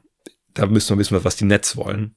Und bei denen tut mir wahnsinnig schwer, überhaupt irgendwas vorauszusehen. Aber Henning hat noch eine Frage zu den Mavs. Wenn du einen realistischen Trade zu den Mavs durchführen könntest, welchen würdest du vollziehen? Also wenn ich jetzt quasi über NBA 2K einfach sagen könnte, boom, Trade forciert. Ich sehe es nicht so, dass sie unbedingt einen Flügelverteidiger brauchen. Das ist, eine 3D ist immer gut, nice to have, man kann nicht genug haben, gar keine Frage. Aber ich denke, das Problem der Mavs ist eben, was der Ringschutz angeht, du brauchst einen Ringbeschützer. Und sicherlich gibt es da keine perfekte Lösung, wo man sagt, ja, wenn der Typ kommt, dann Titel, dann müssen wir drüber reden, Conference Finals auf jeden Fall gebucht. Einfach weil diese Spieler auch sehr, sehr rar sind und natürlich auch in der Regel nicht zu haben unbedingt. Aber es gibt zwei Spieler, wo ich denke, die könnten helfen. Und ich würde auch sagen, die sind eventuell zu haben. Je nachdem, was die beiden Mannschaften halt wollen. Aber es sind beides Teams, die auch entweder schon Trades gemacht haben oder sehr, sehr, sehr, sehr, sehr, sehr äh, oft genannt werden, wenn es in den USA darum geht, die Teams, die jetzt traden sollten und auch wohl in Gesprächen sind mit anderen Mannschaften. Und die beiden Mannschaften sind die Toronto Raptors und die Atlanta Hawks. Jetzt könnt ihr euch schon denken, um wen es geht. Ähm, bei Atlanta ist, glaube ich, der erste Deal, den ich gemacht habe, als ich mit NBA 2K meine, hier meine, meine NBA mit, mit meinen Mavs da gespielt habe. Clint Capella. Jetzt können wir sagen, gut, er ist dieses Jahr, hat er vielleicht einen Schritt verloren, ist er vielleicht ein bisschen langsam, der hat auch ein paar Verletzungen gehabt, ähm, geht also langsam ne, die, die, die, ähm, die Leistungskurve nach unten schwer zu beurteilen von, von, außen. Da müsste man natürlich sich mal ein bisschen genauer beschäftigen. Aber Capella hat auch ne, dieses Jahr einen Vertrag und nächstes Jahr 20,6, dann 22,3. Man könnte ihm auch schon eine Verlängerung geben, so, ne, aber dann könnte sich erstmal angucken, nochmal ein Jahr oder bis in den nächsten Sommer oder so. Ähm, Capella auf jeden Fall. Es würde funktionieren. Capella, Josh Green, ähm, und vielleicht der 2027er Erstrunden-Pick. Man kann auch den auch Top 10 protecten. Ich glaube nicht, dass das großartig einen Unterschied macht, aber ähm, ja, sowas vielleicht. Wäre das das Ding? Könnte Atlanta sich damit anfreunden, Capella zu verlieren? Picks sind immer, immer, immer gern gesehen. Ähm, 2027 ist natürlich auch noch relativ weit in der Zukunft. Josh Green ist ein junger Spieler, den man vielleicht gerne auch mal ausprobieren würde dann. Und Holmes ist im Endeffekt nur ein Salary Cap Filler und noch ein anderer Big Man und Nyaka Kongu würde dann starten. Kein perfekter Deal, aber einer, wo ich denke, der würde Sinn machen für beide Seiten. Wenn Atlanta halt wirklich anfangen will, jetzt komplett umzubauen. Dann, ähm, die Raptors, wie gesagt. Und der Name fiel schon mal, Jakob Pöltl. Ne? Ich meine, genau wie Kollege Capella, jetzt natürlich nicht der Spiel, wo man denkt, ja, der kommt jetzt rein, Einhorn, nimmt die Dreier und so. Das nicht. Aber beide ne, können aus dem Pick and Roll agieren, beide clever. Ähm, beides Ringbeschützer. Und Pöltl, der Deal wäre jetzt ganz ähnlich. Auch da könnte man sagen, Rishon Holmes und meinetwegen Jaden Hardy, wenn man Josh Green behalten will, ähm, und der 2027er Pick, äh, ne, Protection hin oder her. Ähm, man könnte auch Josh Green da reinpacken, wenn man will. Das könnte auch funktionieren. Das sind so Deals, die ich eventuell sehe. Ähm, Frage ist halt, sind diese Spieler zu haben? Ähm, man kann ja auch kleinere Deals machen, aber ich, ich, ich sehe wirklich keinen kein Knockout-Punch hier als, als Trade, der die Mavs da komplett auf ein neues Level zieht. Es sei denn, und da habe ich jetzt gar nicht dran rumgespielt, man sucht nach einer großen Lösung mit Kyrie Irving.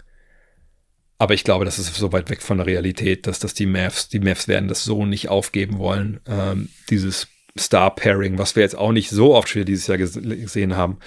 Auch wenn ich denke, dass das wahrscheinlich der Weg in die Zukunft wäre, der wahrscheinlich am vielversprechendsten ist. Konter 1848 fragt. Ich habe öfters gelesen und auch in anderen Podcasts gehört, dass die Leute darüber diskutiert haben, Trey Young zu den Spurs zu bringen. Fände den Fit mit Victor Wembanyama echt gut. Dann hätte Wemby endlich einen guten Point Guard an seiner Seite, der auch noch einer der besten Offensivguard ist. Und in der Defensive würde Wemby ja einiges kaschieren, ne, von dem, was Trey Young da verbricht. Für die Hawks fände ich es auch gut. Dann könnten sie endlich mal einen Rebuild einleiten, den seit Jahren dümpeln sie im Nirgendwo herum. Ähm, ja, die Frage wäre natürlich auch hier, was wäre denn dann so, ne, das, wie wäre denn der Deal? Ne? Und, ähm, und wollen nee, anders, was anders anfangen. Also wenn wir gucken, ich kann mal kurz mal Trade Machine anschmeißen. Ähm, erstmal würde ich mich fragen, okay, ist denn Trey Young ein Basketballer mit dem, und der hat noch vier Jahre Vertrag, wenn ich es richtig im Kopf habe, ähm, mit dem Greg Popovich zusammenarbeiten möchte? Ne? Also seriöser Spieler, ich wage es gar nicht zu sagen, weil das quasi schon die Pointe vorwegnimmt, der defensiv sich einbringt, der den Ball teilt, der den guten Wurf liegen lässt, um den sehr guten Wurf zu bekommen. Ihr merkt, ich tue mich da schwer. Ne?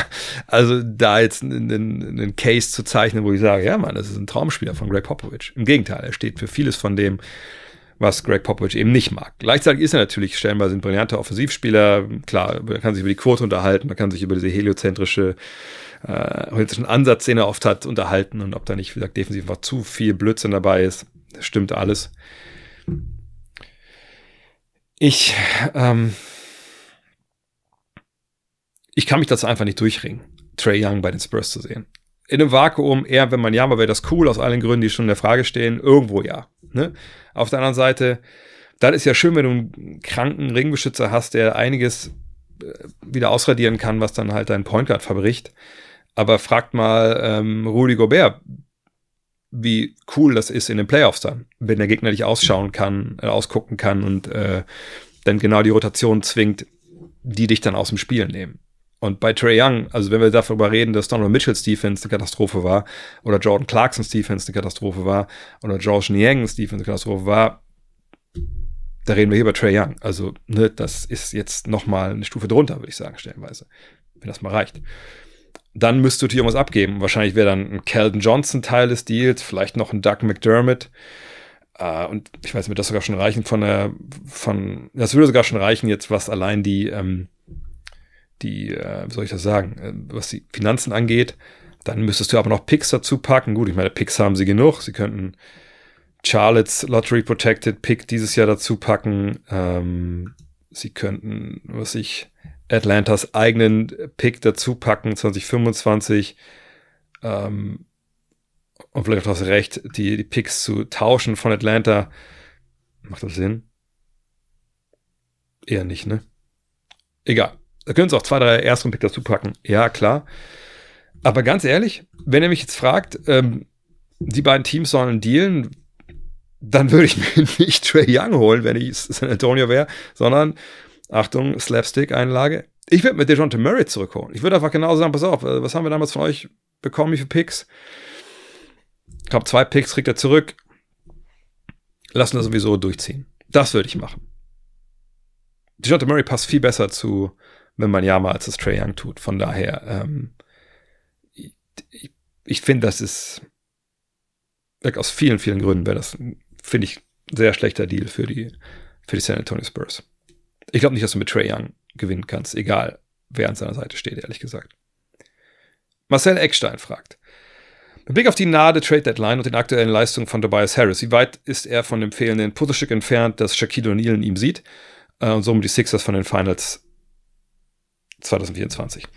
Äh, er hat dann, glaube ich, auch noch einen Screenshot dazu gepackt, wie ähm, Kenneth Parker, glaube ich, gesagt hat, ja, der fehlt noch das passende Puzzlestück, oder das fehlende Puzzlestück fehlt noch bei äh, Sixers für die Meisterschaft. Und Check sagt, doch, die haben das Puzzlestück, das ist Tobias Harris. Ähm, Tobias Harris, muss man dazu sagen, ist jemand, der so ein bisschen das Joe Johnson ähm, durchlebt hat. Mittlerweile ist es nicht mehr, glaube ich, ganz so, weil die Verträge in der NBA ja generell gestiegen sind. Ne, da wurde er wurde immer reduziert, nicht auf seine Leistung, die er gebracht hat unbedingt, sondern auf seinen Vertrag. Oh, der verdient so viel Geld und legt nicht jede Woche 30er auf. Was ist das für eine Pfeife? So. Weil eben viele Fans einfach nicht verstehen, wie die Finanzsituation in der NBA funktioniert, ähm, mit Salary Cap etc. pp. Aber ist so. Ne, deswegen habe ich das Buch auch mal geschrieben hier, ne, unter anderem uh, Love This Game, damit das Leute äh, verstehen. Ähm, aber das ist natürlich nur auf Deutsch erschienen. Nicht, dass es jetzt in Amerika viel ändern würde, aber im Endeffekt Fans, egal wo sie sind auf der Welt, reduzieren die Leute auf Gehalt, Leistung, überbewertet, unterbewertet und dann wird halt gehatet. Das ist nun mal so.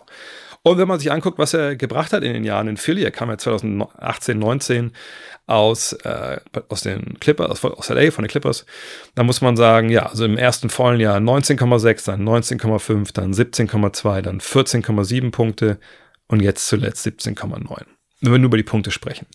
Rebounds ungefähr das gleiche, Assists ungefähr das gleiche, Dreierquote 36,7, 39,4, 36,7, 38,9, 37,4, Zweierquote 51,7, 54,6, 52,5, 57, 56,8. Ich würde mich darauf festnageln wollen, ich stecke einmal kurz um pro 36 Minuten. Das ist alles irgendwo ungefähr das gleiche. Ist so.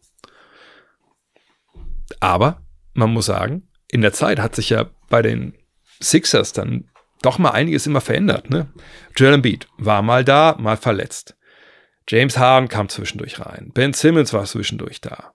Tyrese Maxey hat einen Aufstieg erlebt, der sich natürlich dieses Jahr auch statistisch dann endlich auf sehr, sehr hohem Niveau manifestiert, auch weil James Harden natürlich weg ist. Er hat andere Trainer jetzt gesehen, gut, nicht so viele andere, aber erstmal Doc Rivers und jetzt halt äh, Nick Nurse. Nick Nurse hat ja auch, wenn ich es richtig sehe, ihn direkt mehr in die Verantwortung, mehr in die Pflicht genommen, ähm, wirft jetzt ja wieder viel mehr, also knapp zwei Würfe mehr als vergangenes Jahr. Das ist schon ein ziemlicher Anstieg, finde ich. Ähm, von daher, äh, ja, ich denke, das ist jemand, der dir durchaus auch Playoff-Serien gewinnen kann. Sicherlich, wenn wir uns mal seine Playoff-Statistiken angucken, müssen wir auch sagen, ähm, da hat er vielleicht gerade aus dem Zweierbereich früh in seiner Karriere auch nicht immer so richtig gut funktioniert. Aber die letzten Jahre kann man ihm da eigentlich auch nicht großartiges vorwerfen. Und was man ihm auch immer sagen muss bei ihm, in einem Team mit James Harden, es ist auch nicht so leicht, ne? Es ist auch nicht so leicht. Und wenn du dann auch Joel Embiid dazu packst, der auch natürlich seine Begehrlichkeiten hat und du bist dann halt ein größerer Flügel, da ist man aber auch schwer für dich, deine Freiräume zu finden. Und ich kann mich erinnern, dass Doc Rivers mal vor ein paar Jahren gesagt hat, naja, ähm, der Tobias ist am besten, wenn er einfach den Ball bekommt und macht und gar nicht groß nachdenkt. Ne, schwingt das so ein bisschen dumm, kickt gut mit. Das, das meinte Rivers da aber für meine Begriffe gar nicht, sondern der meinte halt, ne, der Tobias, und es geht ja vielen Basketballern so, ist eben einer, der sich anguckt, was, und so läuft es hin, wenn du ein guter Basketballer bist, dann fängst du nicht den Ball und guckst, was ist hier eigentlich los, sondern du guckst, was ist hier eigentlich los, dann fängst du den Ball und dann machst du deine Bewegung. Point five. Ne, halbe Sekunde, bam. Dann kommt deine Entscheidung. Drive, Pass, ne, Shoot, whatever. Und ich glaube, dass Tobias Harris diese, auch diese krasse Konstellation mit Simmons und mit äh, Embiid nicht gut getan hat, weil das, glaube ich, für alle schwierig war, Spacing, technisch etc. Dann die Sache mit Harden war vielleicht ein bisschen leichter. Ich weiß nicht, ob er jetzt mehr Catch-and-Shoot-Sachen bekommen hat. Das würde mich jetzt nicht wundern. Aber auf der anderen Seite, er ist eher ein Spieler, der auch viel der Bewegung kommt. Oder das zumindest bei den Clippers war, wenn ich mich richtig erinnere. Ähm, und ich glaube, jetzt, wenn man sieht, wie er eingesetzt wird, wie die Offense läuft, das wirkt alles viel flüssiger. Und ich denke, ja, er kann ja auch Spiele in den Playoffs gewinnen. Ich denke, das ist eine gute Truppe. Ich denke nicht, dass die im Endeffekt, wenn ich mir jetzt einen Trade, und gesagt, ich mache nochmal einen Podcast die nächste Woche, ähm, wenn ich mir einen Trade für die Sixers jetzt ausdenken müsste, wo ich glaube, so wären die richtig, wären die um einiges besser. Ähm, ich würde mich nicht unbedingt auf der Position äh, von Tobias Harris jetzt umgucken und denken, ah, die brauchen einen anderen Power Forward oder so. Ähm, ich würde eher schauen, ne, kriege ich noch irgendwie einen Shooter dazu. Ne? Ich will jetzt nicht sagen Buddy Hield, so den Namen an sich, aber einer, also einer aus, aus, dieser, aus dieser Klasse, also jemand, wo ich weiß, das ist ein Laser von außen. Ähm, ne, weil ich meine, ich habe Ubre, ich habe Covington, ich habe House, ich habe Harris, ich habe Batum, ich habe Morris. Sicherlich werden die nicht alle da sein, ähm, ne, wenn das alles gesagt und getan ist. Aber auf den Guard-Positionen, da würde ich wahrscheinlich noch ein bisschen nachbessern wollen. Und Harris, wenn er dir deine 18 bis 20 in den Playoffs bringt, alles super, alles gut. Mit dem, was Maxi macht, mit dem, was ähm, Embiid macht, das, das reicht für mich jetzt erstmal vollkommen aus. Und defensiv ist er jetzt auch kein Blinder. Mo Rindermann fragt, Oklahoma City hat, eine wahnsinnig, hat ein wahnsinnig junges Team, das schon zu den besten Liga gehört. Dazu noch viele Picks in den kommenden Jahren. Ist aus deiner Sicht jetzt schon ein guter Zeitpunkt, um ein weiteres Puzzleteil, Laurie Markan, Jeremy Grant zu holen? Die Picks können sie ja wahrscheinlich eh nicht alle selbst einlösen. Das heißt, zu einem gewissen Zeitpunkt wird wohl ein Consolidation Trade kommen, also ein Transfer, wo man im Endeffekt schaut, okay, können wir viele von unseren, was ich, jungen Spielern oder den Picks zusammenpacken, um eben ne, handlungsfähig zu sein, nicht Picks zu haben und dann im Endeffekt äh, die Spieler nicht äh, mitnehmen zu können. Gucken wir uns das mal an. Also, sie haben äh, jetzt in der kommenden Draft allein, die haben den Pick der Clippers, den Pick von Houston, wenn er nicht unter den ersten vier landet, da geht es mal nicht von aus, den Pick von Utah, wenn nicht unter den ersten zehn landet, das müssen wir abwarten. Ähm, sie haben noch den Houstoner Pick in der zweiten Runde, okay. 2025 haben sie ihren eigenen Erstrunden-Pick, dann den von Houston oder von den Clippers, okay. 2025, genau. Dann haben 2025 eventuell den Pick von Miami, der ist Lottery Protected. Ich denke mal, die kommen in die Playoffs, von daher kriegt man dann auch. Ähm, und dann geht es weiter. 26 haben sie dann ihren eigenen nur in der ersten Runde. 2027 hat man dann auch Picks. Und dann so 2029 hat man noch einen aus Denver. Also es ist jetzt nicht so, dass sie jetzt zehn Picks haben, die sofort alle kommen. Aber, wie gesagt, nächstes, nächstes Jahr, oder der nächste Draft, den eigenen, wo ich sage, haben sie den eigenen überhaupt? Ich glaube, den eigenen haben sie gar nicht, wenn ich es richtig sehe, sondern die haben den von Clippers, ich sage Houston, eventuell Utah. Die Frage ist jetzt halt, kommen die Picks denn alle? Oder greifen die Protections? Ich weiß nicht, inwieweit die dann durchprotected sind. Manchmal ist es ja ein paar Jahre, dass die Protection dann langsam aufweicht. Also sich dann Lottery Protected und dann, was ich, oder andersrum, Top 6 Protected, dann vielleicht Top 10 und dann Lottery oder dann ist halt egal. Sowas gibt es ja, oder es gibt auch Sachen, wo es dann in zwei Zweitrunden-Picks irgendwann umschlägt. Ne, das kommt immer darauf an, wie das ausgehandelt wurde. Von daher, das müsste man sich mal im Detail wirklich angucken, um da zu beantworten, wann muss denn da so ein Trade herkommen. Ähm, dann ist es so, dass Sam Presti natürlich, wie jeder andere General Manager auch, eine Menge Call-ja-Minuten gerade halt sich kauft, um mit Leuten zu quatschen und zu unterhalten, Infos zu erhalten, was machen andere Teams, was können wir denn vielleicht tun, äh, wie sind denn unsere Picks denn, Picks denn angesehen? Vielleicht in einem, wie gesagt, Jahrgang dieses Jahr, der nicht so gut ist. Und wenn er da jetzt zu einem Schluss kommt, hm, da ist jetzt ein Spieler, den finden wir gut. Sagen wir Markan. Sagen wir Markan wird hochgeratet von den, den, den Thunder.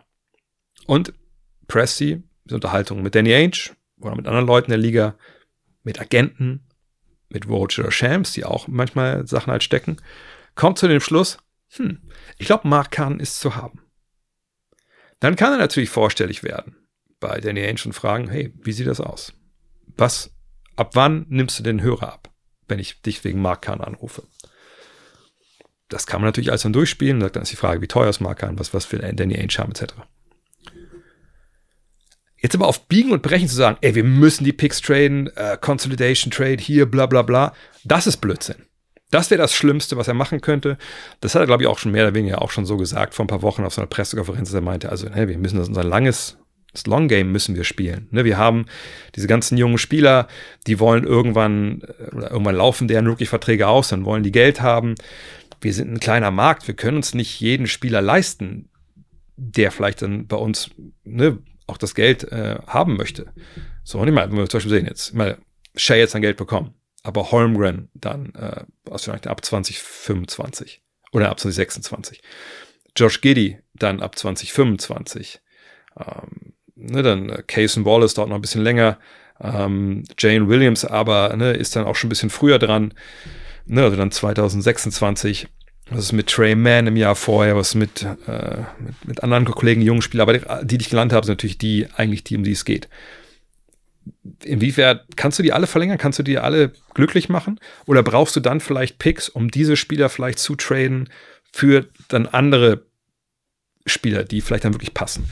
Das ist keine, ist kein leichter Weg, äh, den Sam Presti da, oder kein leichter Kurs, den Sam Presti da navigieren muss. Und nur aber jetzt zu denken, hey, der hat so viele Picks, der muss jetzt traden und jetzt muss er irgendjemand holen, das ist wahnsinnig kurz gedacht. Und wenn man so denkt in der NBA, kommt man halt in Teufels Küche. Weil alle anderen wissen das ja auch. Alle anderen wissen doch, alle anderen, wie gesagt, haben Sporttrack und gucken, hm, für Picks haben die eigentlich da ins, äh, äh in Oklahoma City? Oh, so viele. Hm den ziehen wir mal schön über, über den Tisch. Da muss man aufpassen. Umso mehr Picks du hast, umso teurer wird es, was du willst. Von daher, ähm, es kommt immer aufs Angebot an. Ähm, ich würde aber zum Beispiel Mark Kahn und Grant jetzt nicht unbedingt schauen, dass es um die geht. Ich glaube, man braucht ein bisschen mehr unterm Korb noch, sind immer noch relativ dünn, das auf der 5. Vielleicht sind die ein Kandidat für Pöltl oder sowas. Ähm, da würde ich eher gucken, ehrlich gesagt. Beckenbauer fragt, sollten die Lakers angesichts der letzten Jahre von LeBron für einen dritten Topstar da all-in gehen oder sich wie vergangenes Jahr in der Breite verstärken? Es gibt keinen dritten Topstar. Ich, also ich, ich, ich will mal nicht in Rage reden, vor allem nicht gegenüber Herrn Beckenbauer hier, ähm, aber nochmal, ich weiß gar nicht, wie oft ich das sagen muss. Ich habe schon ein paar Mal an der Stelle gesagt. Es gibt derzeit keinen Topstar, so, der zu haben ist. Augen, also wirklich jetzt offensichtlich, weil er zu haben ist. Und dann ist es so, ich weiß nicht, ob euch das aufgefallen ist. Also vor allem die Lakers-Fans, spreche ich jetzt mal an. Die LA Lakers haben, abgesehen jetzt von LeBron und, und AD, also nicht wirklich Stars, die sie traden können, sondern sie haben mehr oder minder fähige Rollenspieler plus Austin Reeves, wo man sicherlich geteilter Meinung sein kann, wo jetzt ne, sein Potenzial aufhört. All-Star, Abo All-Star, guter Starter. Das muss man ja jeder für sich beantworten. So. Aber sagen wir mal den Best Case. Austin Reeves findet irgendwer total geil. Und er sagt, hey, nee, Mann, für den, ey, da würden wir All-In gehen. Also All-In ist ja auch Blödsinn im Endeffekt. Also für den würden wir unseren Star abgeben. Okay. Austin Reeves ne, verdient es aber auch nicht so viel Geld. Austin Reeves ist schon 25. Gut, ne, das kann dir erstmal jetzt egal sein. Hauptsache er ist nicht 35. Ne, dann holst du dir den. Nur, wie gesagt, es ist, dann musst du aber Austin Reeves abgeben. Der neue Mann muss ja um einiges besser sein als Austin Reeves. Und wahrscheinlich, weil Austin Reeves nicht wirklich viel Geld verdient, muss noch ein Rui Hachimura dazu oder ein äh, D'Angelo Russell oder beide. Und der neue Mann, der dann kommt, oder die neuen Leute, die kommen, je nachdem, wie so ein Deal aussieht, die müssen ja in der Summe besser sein, als das, was du wegschickst. Und ganz ehrlich, wer ist denn dieser eine Spieler, der in der Summe, also wirklich jetzt, an, dass man all in, und das wäre für mich all in, Austin Reeves plus was dazukommen muss, wer soll das sein? Zach Levine? Nein. Nein, also sorry, nein. Außerdem ist überall zu lesen, jetzt auch bei Sam Amick äh, ich glaube, letztes Mal als Wort schon geschrieben, die Lakers sind nicht an Zach Levine interessiert. Sind eher an DeJounte Murray interessiert, kommen wir gleich noch zu, wenn sie noch wollen. Aber ne, also das liest sich alles für mich nicht nach, die haben eine Idee, da kommt hier die Silver Bullet, die uns, uns alles löst. Das ist nicht da. Und ich, ich hoffe, dass Lakers-Fans das auch verstehen. Es gibt diese Lösung nicht. Es, jetzt, wenn ich sage, passiert es wahrscheinlich morgen, aber Kyrie Irving wird nicht auf einem geflügelten, oh, das ist Blödsinn, also Pegasus hat eh schon Flügel, also wird nicht auf dem Pegasus, auf dem Einhorn Pegasus wird er nicht von Dallas in die Crypto.com Arena einfliegen und den Titel mitbringen. Diesen Deal gibt es nicht. Ich würde sogar noch weitergehen. Wenn es einen Deal geben würde, und ich mache das mal kurz nebenbei einer Trade Machine, weil es mir einfach nur gerade spontan eingefallen ist. Wenn wir jetzt sagen würden, ne, Dallas ist an den Punkt gekommen, sagen, mit Kyrie, das war eine tolle Idee, ist cute, aber hey, wie geil wäre das denn eigentlich, wenn wir Luca und Austin Reeves hätten? So. Und dann schicken wir Kyrie Irving rüber. Wir wollen Austin Reeves zurückhaben. Ey, so ein großer Flügel, der halbwegs äh, geradeaus laufen kann, ist auch nicht schlecht. Nehmen wir Rui Hachimura zurück. Ich gucke, ob das funktioniert. Das reicht noch nicht. Äh, sechseinhalb müssen sie noch wegschicken. Die Lakers, ach komm, dann sagen wir mal, dann sagen wir, oh, dann kann man Gabe Vincent, äh, also war eine gute Idee, aber auch nicht wirklich funktioniert. So, so also war Rui Hachimura, Austin Reeves, Gabe Vincent für Kyrie Irving.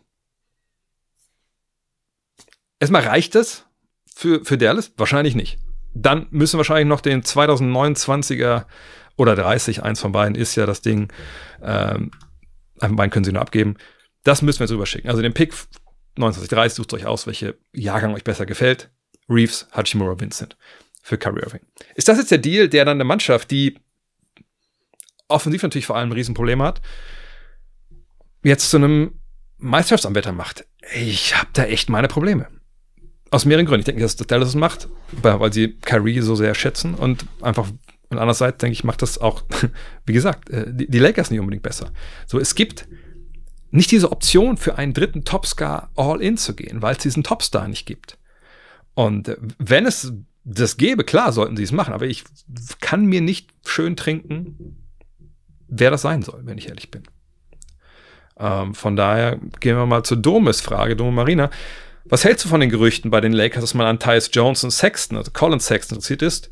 Jones für Gabe Vincent, würdest du bei der derzeitigen Leistung von D'Angelo Russell ihn eher halten oder traden? Er hat halt eine Spieleroption, was das Risiko birgt, ihn ohne Gegenwert zu verlieren. Erstmal zu D'Angelo Russell. Brandheiß momentan, macht einen sehr guten Job. Aber es ist ja auch nicht so, dass wir, ähm, glaube ich, hier sitzen seit Jahren und denken, hey, D'Angelo Russell weiß nicht, wo der Korb hängt. Natürlich, natürlich, klar, der kann immer dir heiß laufen. Er ist ein, hat selber letztes Jahr gesagt den Playoffs, er ist ein Vogel, der fliegen gelassen werden muss. Letztes Jahr in den Playoffs auch ein paar gute Spiele gehabt. Und dann? scheiße. Richtig scheiße, unseriös, kannst du nicht mitgewinnen. Es ist immer auf und ab bei ihm. So. Die Frage ist, kommst du damit klar? Hast du dann Leute, die dann spielen lassen kannst, wenn der halt mal einen schlechten Tag hat? Die Frage kann nur Darwin Ham beantworten. Ich würde sagen, erstmal generell nein, weil wir das noch nicht gesehen haben, dass es so dann nachhaltig funktioniert. Und das ist ja bei den Lakers immer dann Richtung Playoffs, muss man das ja sehen. So, ähm, von daher, die Chance, dass D'Angelo Russell eine Spieleroption auf nächste Saison nicht zieht und dich eventuell verlässt ohne Gegenleistung. Wenn das Rob Pelinka auch nur eine Minute seines Schlafes kostet, dann sollten wir mit Rob Pelinka aber ganz schnell zum Arzt gehen, weil dann ist irgendwie hormonell bei ihm irgendwas nicht im, nicht, also dann stimmt irgendwas nicht. Denn D'Angelo Russell verdient nächstes Jahr, wenn er die Spieloption zieht, knapp 19 Millionen. Kann er die woanders bekommen? Mit Sicherheit. Aber wenn ich jetzt Rob Pelinka bin und ich habe ja auch ein Telefon und mich ruft keiner an wegen D'Angelo Russell, dann würde ich davon ausgehen wollen, dass da nicht so ein großes Interesse da ist. Da kann er irgendwo dann als Free Agent hingehen? Gar keine Frage. Nur ob du den jetzt verlierst ohne Gegenleistung oder nicht, mit Gegenleistung oder nicht, das ist scheißegal. Das ist scheißegal. D'Angelo Russell ist jemand, den du mit im Trade reinpacken kannst, damit das Gehalt stimmt. Keiner tradet für D'Angelo Russell. Es sei denn, man ist irgendwie in einer krassen Notsituation, man braucht unbedingt einen Guard und äh, der irgendwie scoren kann. Und, und dann ist es einem auch egal, ob der jetzt dann vielleicht ein bisschen, ein bisschen Amok läuft, stellen wir es auf dem Feld, weil er ist eh nur ein Jahr da und eventuell zwei und das ist aber auch okay. Und dann ist er auch noch ein Vertrag, kann ich ihn rauskaufen, etc. pp. Von daher, das können wir streichen. D-Low hat für meine Begriffe da nichts zu suchen, irgendwelchen Sorgen, äh, Sorgen, die irgendwie äh, die Lakers haben. Tyus Jones und Colin Sexton, ja, sind für meine Begriffe natürlich solide Basketballer. Ich würde bei beiden aber mich fragen, okay, was braucht es, um die zu holen? Ähm, gerade gesagt, Utah, da wird sicher, also ich glaube für beide, die werden natürlich beide einen Pick wollen. Die werden nicht einfach nur Gabe Vincent akzeptieren. Warum sollten sie das tun? Also, ne, obwohl ich nicht weiß, ich muss mal gucken. Ich glaube, bei, äh, bei Jones läuft der Vertrag aus. Das wäre natürlich dann ein bisschen schwieriger. Genau, Tyus Jones Vertrag läuft aus. Da muss man gucken, was Washington will, was Washington sonst noch für Angebote bekommt. Ne, bietet dann jemand vielleicht einen Pick? Ich denke, dann würden die eher da Ja sagen. Muss man abwarten. Sexton äh, ist natürlich jemand, der dich offensiv weiterbringt. Ähm, aber auch jemand, der äh, noch Vertrag hat die nächsten drei, zwei Jahre, sehe ich. Also 17, 3, 18, 2 und dann 19. Also bezahlt ihm quasi dann das, was die Angel Russell bekommt gerade. Ist er denn dafür gut genug? Also macht er dich wirklich dann in der Hinsicht dann wirklich viel besser, dass du diese Jahre das Geld in ihn investieren willst? Da hätte ich schon so meine Fragen. Ich meine, er trifft seine Dreier, 38 Prozent bei vier Versuchen. Das ist okay, 17 Punkte. Ist nicht der groß, ist eigentlich eher ein Combo-Guard. Von daher, ich kann mir schon schön reden. Ich weiß nicht, ob das defensiv so richtig geil ist. Ähm, wahrscheinlich, ja, weiß ich nicht. Sexton könnte sein. Aber ich, das sind für mich beides nur Notlösungen, wenn du DeJounte Murray nicht bekommst. Und bei Sexton, ich gehe auch da nochmal in die Trade Machine, äh, wenn du den jetzt haben willst, ich sag und Danny Ainge, ähm, ist auf der anderen Seite am Telefon. Äh, ich kann mir vorstellen, dass du den halt nicht unbedingt für, für billig bekommst. Ne? Also 17,3 Erstrunden-Pick plus dann äh, D'Angelo Russell, das würde funktionieren. Wie gesagt, wenn man D'Angelo Russell möchte.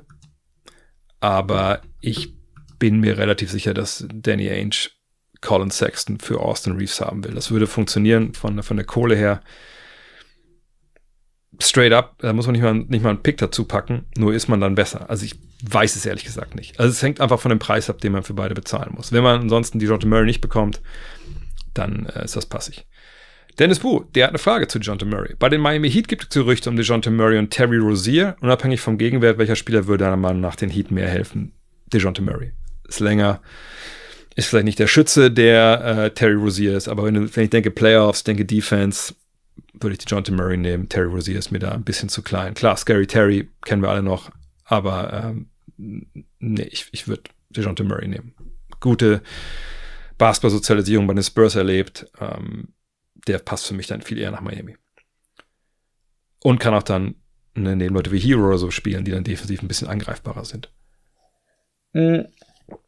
Sebastian fragt, wie findest du die Situation mit Dennis Schröder und dem unterschriebenen Trikot mit Erfolgswunsch an Jason Tatum?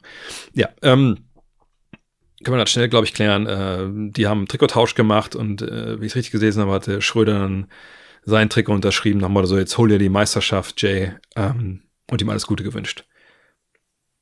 Klar, kann man jetzt sitzen und ähm, den Penis auf den Tisch legen und sagen, richtige Männer machen sowas nicht, die wollen alle selber Meister werden. Die beiden haben zusammengespielt, natürlich ist nicht ewig. Ne? Ähm, die haben eine Relationship, eine Beziehung da aus ihrer Zeit zusammen bei den Celtics. Aber wenn die natürlich jetzt für, für, für Dennis nicht top geendet ist, äh, wurde dann getradet und dann sind die in die Finals gekommen. Aber einem Kollegen, vielleicht auch einem Freund, ähm, ich, weiß nicht, wie die Situation zwischen den beiden ist, ähm, da jetzt Glück zu wünschen. Ich sehe das ehrlich gesagt nicht kritisch. Ich glaube nicht, dass wenn die beiden sich in der Playoff-Serie treffen, äh, Dennis Schröder sagt, oh nee, ich, ich gönn's aber Jason Tatum mehr als, als äh, meinem Team. Von daher nö, kann ich eigentlich nichts Schlimmes dran finden. Moji fragt, welches Team stellt, für, stellt für dich dieses Jahr das beste Gesamtkonstrukt? Also Kaderzusammenstellung, Balance, Trainerstab, genug Erfahrung, Reife etc. pp. Und würdest du dem Team entsprechend, dementsprechend auch, wenn es gesund bleibt, die größten Titelchancen einräumen? Naja, also eigentlich deutet die Frage darauf hin, dass da dann alles, also, was eigentlich alles stimmt. So. Ähm, und das ist ein bisschen schwierig, finde ich, weil ähm, klar kann man sagen, es gibt ja nur so ein paar Teams, die Meister werden können und dann würde ich das bei denen einfach kann ja blind einfach eins rausgreifen. Aber irgendwie gefühlt hat ja fast jedes Team irgendwie eine Frage ähm, dahinter. Von daher ist es nicht so leicht, wie ich zu Anfang dachte, als ich die Frage rausgesucht habe. Ähm, gleichzeitig komme ich da jetzt relativ schnell auf eine Antwort, und das ist Denver. Ähm, der Trainer ist schon Meister geworden. Er hat einen MVP, äh, kann Anwärter. Ähm, ähm, der Kader ist gut zusammengestellt. Klar, fehlt dann Bruce Brown, aber Onkel Jeff, aber ähm, das sind alles Sachen, also klar, die haben Leute verloren, aber das ist im Endeffekt, äh, das, dafür ist Christian Brown ja im zweiten Jahr jetzt. Also das, nee, die haben Reife, die haben die Playoff-Erfahrung, Finals-Erfahrung, also Denver würde ich da klar nennen. Ähm, und Stand heute würde ich auch sagen, die haben die besten Titelchancen. Einfach weil ich denke, dass alle anderen, wir durchgehen, Boston die Bank, Milwaukee die Defense, Philly, wie gesagt, so die Backup Guards, ähm, Minnesota die Offensive generell, Oklahoma City, ähm, bisschen die großen Positionen, die Clippers, Gesundheit, klopft die auf Holz, aber ne, ähm, da habe ich an Denver ehrlich gesagt die wenigsten Fragen. Und bei Clippers würde ich auch noch sagen, wie spielen dann in den Playoffs? Kommen dann vielleicht doch die ein oder anderen Ego-Tendenzen durch. Äh, Bazzonaldo fragt, folgendes Szenario. Jeder aktuelle NBA-Spieler spielt beim selben Team wie jetzt, ist aber bis zum Ende der Saison in seiner besten Zeit, also in seiner Prime. Welche Mannschaft holt den Titel? Hm, jetzt muss man natürlich vor allem darauf gucken, wer hat denn, äh, wer denn alte Spieler, die jetzt quasi zurück teleportiert werden in ihre Prime. Junge Spieler in ihre Prime. Denke ich in dem Fall, es gilt nicht, weil wir nicht wissen, wo die Prime von Wemby irgendwann ist oder von Chat oder so. Äh, von daher, klar, Horford bei den Celtics, natürlich schön, wenn er von seiner Prime wäre. Ähm, Milwaukee, Philly, Philly natürlich eine Menge Jungs, die ein bisschen älter sind, aber auch jetzt, jetzt nicht so weit weg von ihrer Prime, dass ich denke, das würde einen Riesenunterschied machen. Cleveland, nee, New York, nee. Miami sind ja eigentlich alle auch mehr oder weniger in ihrer Prime. Kyle Lowry natürlich wäre dann viel besser. Äh, und darunter, glaube ich, müssen wir gar nicht großartig gucken. Minnesota, die sind in ihrer Prime. Natürlich könnte Gobert vielleicht besser sein, wenn er Prime Gobert ist. Oklahoma City sind ja viele noch von ihrer Prime lange entfernt. Denver, die sind, würde ich sagen, alle in ihrer Prime. Und da Jeff Green ja nicht mehr spielt, äh, haben wir doch keinen so einen alten. Äh, DeAndre Jordan haben wir natürlich, okay. Ähm, die Pelicans, äh, weiß ich nicht, nee. Dallas, hm, nee. Phoenix sind ja auch mehr wegen ihrer Prime. Lakers natürlich sehr interessant. LeBron in seiner Prime, Prime und Davis, wo die bei Davis ja nicht lange her ist. Ähm, ich überlege gerade, vergesse ich bei LA noch irgendjemanden, der wirklich so ein bisschen älter ist. Wartet mal. Ähm, ne, das wären die beiden. Ähm, Christian Woods Prime ist auch schon ein bisschen vorbei, wenn wir die jemals gesehen haben, aber nee. Ähm, und dann ja, Utah, Houston, Golden State wäre interessant natürlich noch. Memphis, Portland, San Antonio nicht. Also wer würde Meister werden? Ähm, ich und die Clippers muss man natürlich noch nennen. Ähm, ich denke, wenn alles gesagt und getan ist, dass dann die Clippers Meister werden, ehrlich gesagt. Ähm, Prime heißt keine Verletzungen, Prime heißt, alle sind auf der Höhe schaffen, Prime heißt, ich würde auch sagen Prime Brain, also alle sagen, okay, das ist natürlich in dem Fall bei den äh, Clippers wichtig, mit Westbrook, mit Harden, mit, mit Kawhi, mit George dass alle sagen, yo, Ubuntu, ne? Alle zusammen. Dann glaube ich, haben die alles, was, was du brauchst. Ähm, natürlich, die Lakers haben auch dann zwei Superstars absolut auf der Höhe schaffen, keine Frage. Und dann wäre LeBron auch diese Urgewalt, die dann auch ein Team auf seinen Rücken packen kann, was ihm jetzt einfach oftmals nicht gelingt, eben weil er auch fast 40, ich weiß, dass LeBron-Fans, die würgen jetzt ein bisschen Magensäure hoch in ihren Mund, weil sie denken, das ist Gotteslästerung. Nein, es ist nun mal die Realität. Wahnsinnig hohes Niveau, aber nicht auf dem Niveau von vor zehn Jahren. Ähm, von daher, wir sagen, die Clippers hätten mit George und vor allem auch mit Leonard zwei Mann, die auch, die auch mit LeBron Toe-to-Toe gehen können. Nee, ich würde sagen, dass dann die Clippers Meister werden. Wenn sie das hinbekommen, dass sie den Ball teilen. Was ein großes Wenn ist, aber das kann man natürlich schwer beantworten. Ein Name, den ich nicht vorlesen kann, weil einfach, da sind keine Vokale drin. Welchen Sinn hat für die Fans das All-Star-Fan-Voting? Sie bestimmen ohnehin nur zu 50% die Starter. Diese würden ohnehin von den Coaches reingewählt, selbst wenn sie im Fan-Voting knapp scheitern. Das Ganze macht also doch zumindest für die Fans gar keinen Sinn. Es wäre nur von Relevanz, wenn sie, die All wenn sie alle All-Stars reinwählen würden und nicht nur die Top 10, die es ohnehin durch die Coaches schaffen. Äh, äh, nein, also ja, also ich sage immer oft, dass die Fans ja die Starter wählen. Das stimmt natürlich nicht, sondern 50 Prozent des Votings sind die Fans und dann 25 Prozent sind die äh, Spieler und dann 25, glaube ich, die Medien und dann die Bank wird von den Trainern ähm, bestimmt. So ist es doch, ne? Aber ihr merkt schon, dass ich es nicht hundertprozentig genau weiß aus dem Kopf, dass es mir scheißegal ist. So. Ähm, früher war es so, die Fans haben die Starter gewählt und die Coaches die Bank. So. War mir auch scheißegal. Ähm, was haben die Fans davon? Keine Ahnung, ich weiß auch nicht, was die. Also, ich, als ich früher abgestimmt habe, wenn bei, sagt bei Footlocker, wenn man da die Karten durchstechen konnte, man hat die da in den Briefkasten geworfen und die sind wahrscheinlich danach direkt unten verbrannt worden oder gehäckselt. Ich habe auch meine Meinung abgegeben. Ähm, habe ich jetzt erwartet, dass es das alles äh, basisdemokratisch abgeht und jede Stimme gezählt wird. Äh, irgendwo ja, irgendwo aber auch nein. Ich war aber auch ein ziemlich naiver Junge. Ähm, am Ende des Tages geht es hier nicht um irgendein Wahlsystem, was irgendwie den Volkeswillen abbildet. Es geht um Geld. Es geht um Werbung. Es geht um Kontakte, wie das im Business heißt. Heute ist ein dreifacher Wahltag. Geht jetzt auf Twitter mit dem Hashtag, was weiß ich, Halliburton. Und dann zählt eure Stimme dreifach. Mehr muss man ja gar nicht wissen, wenn man sich fragt, worum es da eigentlich geht. Sichtbarkeit, Werbung etc. pp. Darum geht's. Macht es keinen Sinn, weil 25 Prozent, und das wird ja alles am Tag zusammengerechnet, bla bla, kann man sicherlich so sehen, wenn man denkt, dass die eigene Stimme dann weniger wert ist. Auf der anderen Seite, wenn, keine Ahnung, Millionen Menschen jeden Tag abstimmen, ist es dann, also was denn die Einzelstimme überhaupt wert in, in so einem Kontext? Von daher, äh, kann sein, dass der Fragensteller hier eine große Conspiracy auf der Spur ist. Ich würde sagen, das ist auf, also das ist generell einfach ein total überhöhtes Event, was ähnlich wie das Spiel in Paris ein Werbeinstrument ist und mehr nicht. Ähm, und am Ende des Tages sind wir alle froh, wenn es ein paar schöne Highlights gibt und ein paar tolle Danks. Und eventuell alle Jubeljahre mal ein Spiel, was man auch als Basketballspiel bezeichnen kann. Aber mehr steckt da ja nicht hinter. Horst Gärtner fragt zu Bronny James, also einem der zwei Söhne sind glaube ich, ne, von LeBron James. Wird LeBron eher die Spieleroption ziehen und Rob Pelinka sagen, also den General Manager der, Man äh, der Lakers natürlich, wenn der Bronny mit einem zweiten Zweitrunden-Pick zieht, verlängert LeBron danach nochmal billig um zwei Jahre ähm, oder sollte LeBron die Option ziehen und schauen, wo Bronny hingeht, also sollte Free Agent werden durch per Option, um dann zu versuchen, hinterher zu ziehen oder die Option nicht ziehen. Ich sage auch direkt, dass ich habe die Frage mit reingenommen, weil das die letzte Frage ist, die ich zu Bronny James beantworten werde. Ähm, deswegen will ich die heute relativ schnell, also nicht relativ schnell, aber ich will, das alles auf einmal beantworten und dann kommen wir da. Erstmal, sind wir erstmal alle froh, dass Bronny James noch fucking lebt. Ne?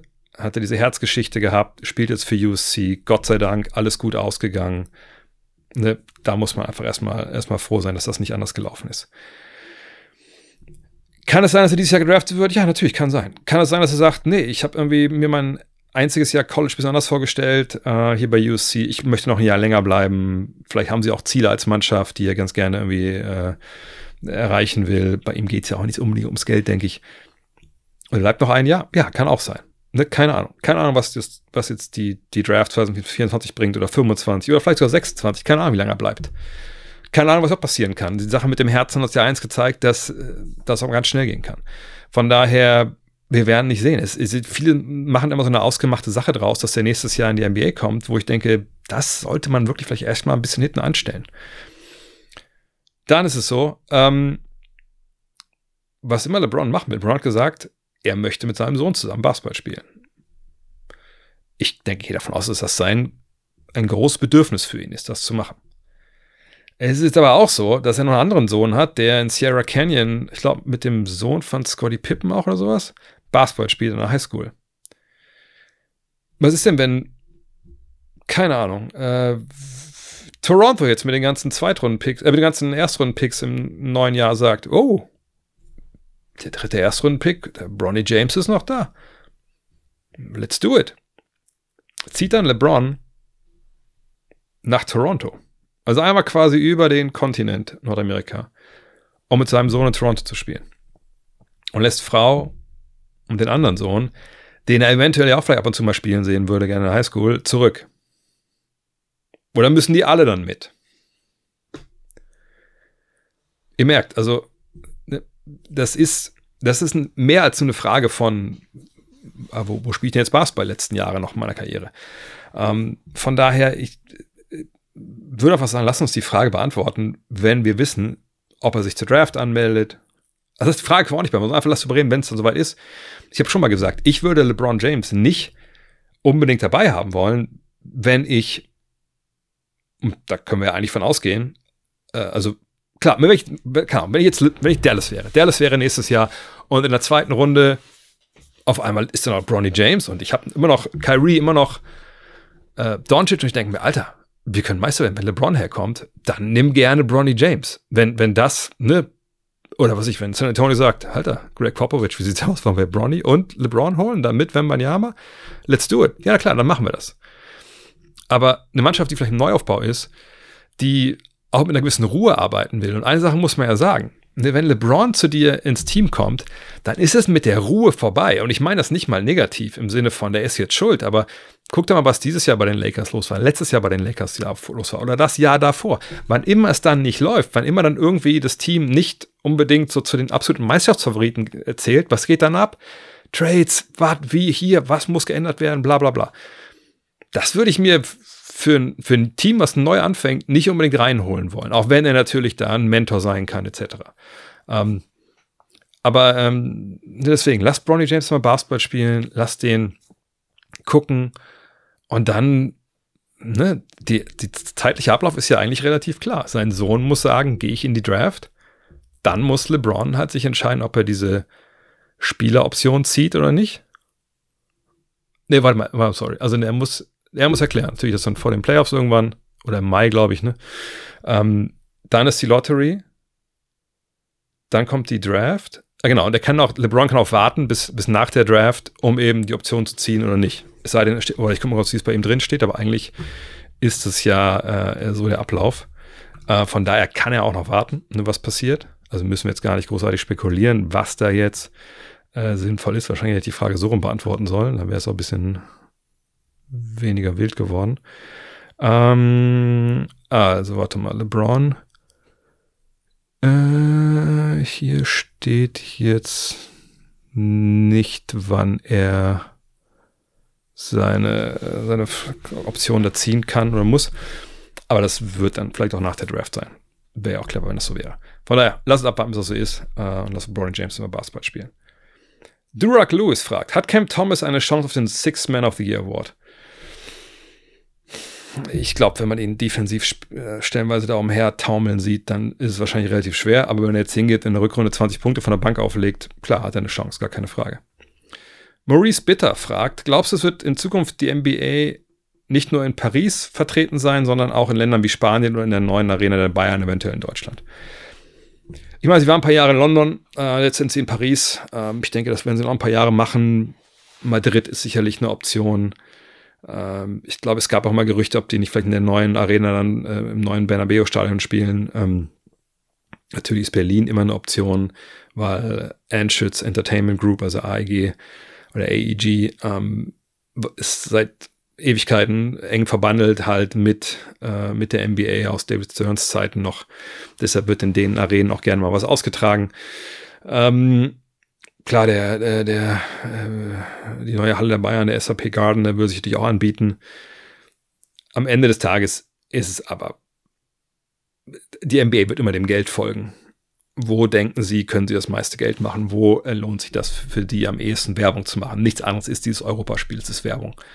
Ähm, und da müssen wir abwarten, wo es hinkommt. Was ich euch sagen kann, ist, dass es scheißegal ist, wo es hingeht. Also für uns Fans gesehen, weil ich war jetzt zweimal in äh, Paris, ich war, glaube ich, viermal in London. It's nice to have. Ähm, auch selbst wenn jetzt mal Kracher-Teams kommen würden, von dem ich erstmal jetzt nicht unbedingt ausgehe, ähm, ja, ist nice to have. Es, man kann da Geld mit verdienen, gar keine Frage. Ähm, ist auch nicht so, dass die NBA jetzt einen riesen Aufschlag macht in der jeweiligen Stadt. Ich meine, in Frankfurt habe ich es bei der NFL gesehen, dass seine Hauptwache ein paar Sachen aufgebaut waren. Auch jetzt nicht riesig viel, aber dann noch mehr als ähm, die NBA aufgebaut hat. Ich habe auf der Champs-Élysées, wie gesagt, nur Moondog gesehen, der da einmal ein bisschen geworfen hat. Und sonst hat sie natürlich auch in Paris das tough verlaufen, also in dieses NBA-Haus, das war okay, aber war jetzt auch jetzt nicht richtig geil. Das war einfach eine Werbefläche für die Sponsoren. Von daher, es ist eine Werbeveranstaltung. Punkt. Und ich kann immer noch nur sagen, also, wenn ihr das Geld habt, dann fliegt rüber. Also die Karten sind billiger. Gut, wenn man natürlich zu den Lakers oder zu den Knicks will, dann ist es auch teurer natürlich als jetzt. Aber die Karten waren ja auch nicht billig in Paris und auch nicht in London früher. Von daher, nee, dann fliegt rüber und wenn euch jetzt die Stadt relativ egal ist, dann fliegt in eine Stadt, fliegt nach Indiana. Ähm, Milwaukee ist wahrscheinlich auch relativ teuer momentan, aber oder nach Dallas, wenn es mal nicht ganz so gut läuft. Und da gibt es halt geile Tickets. Ihr kriegt das, das richtige Erlebnis. Ähm, ihr kriegt hoffentlich auch noch gute Spiele. Könnt ihr selber aussuchen, welche Teams ihr sehen wollt. Das würde ich machen am Ende des Tages. Ähm, und wenn sie aus Deutschland kommen, ja, cool. Aber es wird im Endeffekt, ist es eigentlich egal, wo sie spielen. Schlimmax fragt, ich bin erst 2007, 2018 NBA gekommen. Heute äh, möchte ich wissen, könntest du mir etwas über Yao Ming erzählen? War er vom Niveau her ein Franchise-Player? In den 2000ern gab es ja viel dominante Big Men wie Duncan, Dirk, Garnett, Shaq, Howard. Würdest du Yao Ming weiter runter einordnen? Wie groß war sein Einfluss auf den asiatischen Markt für die NBA wirklich? Also der, die Bedeutung von ihm für den asiatischen Markt kann man nicht, glaube ich, hoch genug einschätzen. Ähm, er war wirklich so das goldene Kind, sag ich mal, des chinesischen Basketballs. Ich glaube, Wang Zhuzhu war der Erste, der man rübergelassen hatte damals, ähm, ein bisschen zu testen. Ähm, ne, wie, wie, ist das Wasser da in der NBA, wie tief ist das? Ähm, dann kam Yao 2002 rüber, nachdem er damals in 1 gedraftet worden war. Ich habe ihn äh, damals in Indianapolis schon sehen können bei der WM in China. Das war einfach eine Erscheinung, ne? 229, so Baumstämme als Beine. Er war ja obenrum eher ich will nicht sagen dünn, aber ne, eher schmächtiger. Unten hat er eigentlich die Kraft gehabt. Und man hat sich schon gewundert, krass, ein Spieler mit dieser Länge, dass der so auch ein Ballgefühl hatte. Und einfach natürlich, wie gesagt, eine absolute eine Wand. Ne? The Great Wall, sein Spitzname, da kam man nicht ungefähr. Ähm, aber muss auch sagen, äh, auch wenn er ein Hall of Famer ist, ne, achtmal All-Star, auch als Rookie, wo man jetzt sagen muss, ja gut, damals knapp 14 Punkte, 8 Rebounds, zwei Blocks, das hat das nicht unbedingt hergegeben, aber damals ging es ja auch schon los mit Internet-Voting und da war eine Menge schnelle Finger unterwegs, sagen wir es mal so. Ähm, fünfmal All-NBA, ja, achtmal All-Star, wie gesagt, das passt alles. Aber bei ihm waren natürlich zwei Probleme. Ähm, relativ schnell erkennbar. Zum einen die Verletzung, ne, nach drei Jahren war er dann quasi vorbei mit, mit der guten Zeit, ne, so 82, 82 und 80, das waren die drei äh, ersten Jahre. Danach 57, 48, 55, dann 2008, 2009 nochmal 77 Spiele. Dann ein Jahr ganz raus mit einer Fußverletzung und dann hat er 2010, 2011 nochmal fünf Spiele gemacht und dann war es vorbei. Ähm, von daher, ja, also das war leider auch ein bisschen, sag ich mal, ähm, kommen zu sehen, dass bei ihm dann irgendwann die Knochen vielleicht nicht ganz mitmachen. Äh, das war auch Zeit, sag ich mal, vor Load Management noch. Ähm, nicht, dass man da jetzt vielleicht viel hätte rausholen können noch, aber das war natürlich für einen Spieler äh, mit dem Gewicht. Äh, bei BKRF steht 140 Kilo. Ne, ähm, auch nicht leicht dann sicherlich in der NBA. Und die damals die nur anders war. Damals war noch die NBA mit den wirklich zwei Big Men auf dem Feld. Nicht viele Shooter, keine langen Rotationen in der Regel für Big Men ne, das hat schon gepasst soweit, aber sagt trotzdem für einen wie ihn einfach schwierig. Ähm, aber tolles Ballgefühl, im Low Post einfach auch schwer wegzubewegen. Shaq spricht da heute noch in höchsten Tönen von ihm. Aber wenn man die ersten Jahre sich anguckt, 13,5, 17,5, 18,3 Punkte, danach 22,3, 25, 22, 20 oder 19,7. Auch nicht so ein Scorer, der absolut unvermeidbar war. Gute Quoten, natürlich aus dem Zweierbereich, einfach weil er da nur operiert hat vom Rebounding her hat es nur zweimal geschafft, wirklich dann, oder eigentlich dreimal mit einmal waren es 9,9, irgendwie 10 Rebounds aufzulegen. Nicht ganz mobil, äh, guter Shotblocker, ne, knapp zwei äh, pro Spiel, aber auch jetzt nichts, es war jetzt nicht Mark Eaton-mäßig oder, oder Manute Bowl oder so. Und dann ja, ein richtig guter, solider Spieler, ähm, allem, was man damals lesen konnte, auch ein guter Typ, ähm, cleverer Typ. Leider zu kurze Karriere und wahrscheinlich, also um jetzt wirklich diese Dominanz aufzubauen. Äh, hat ja auch nicht dann wirklich Erfolg gehabt in den Playoffs. Ne? Ich glaube, nur einmal ging es in die zweite Runde, wenn ich mich richtig erinnere. Ähm, da fehlte halt ein bisschen ähm, ja, Schnelligkeit, Athletik etc. Aber nochmal vielleicht zu dem Markt. China, das war das Ding. Ne? Also ich weiß 2008 äh, bei Olympia, da war ich ja dabei. In jeder ähm, Einkaufsmall in Peking hatten, hatte Nike halt so, so goldene Mannequins hingestellt, die einen im Trikot von Team USA, die anderen im Trikot von China, beide von Nike.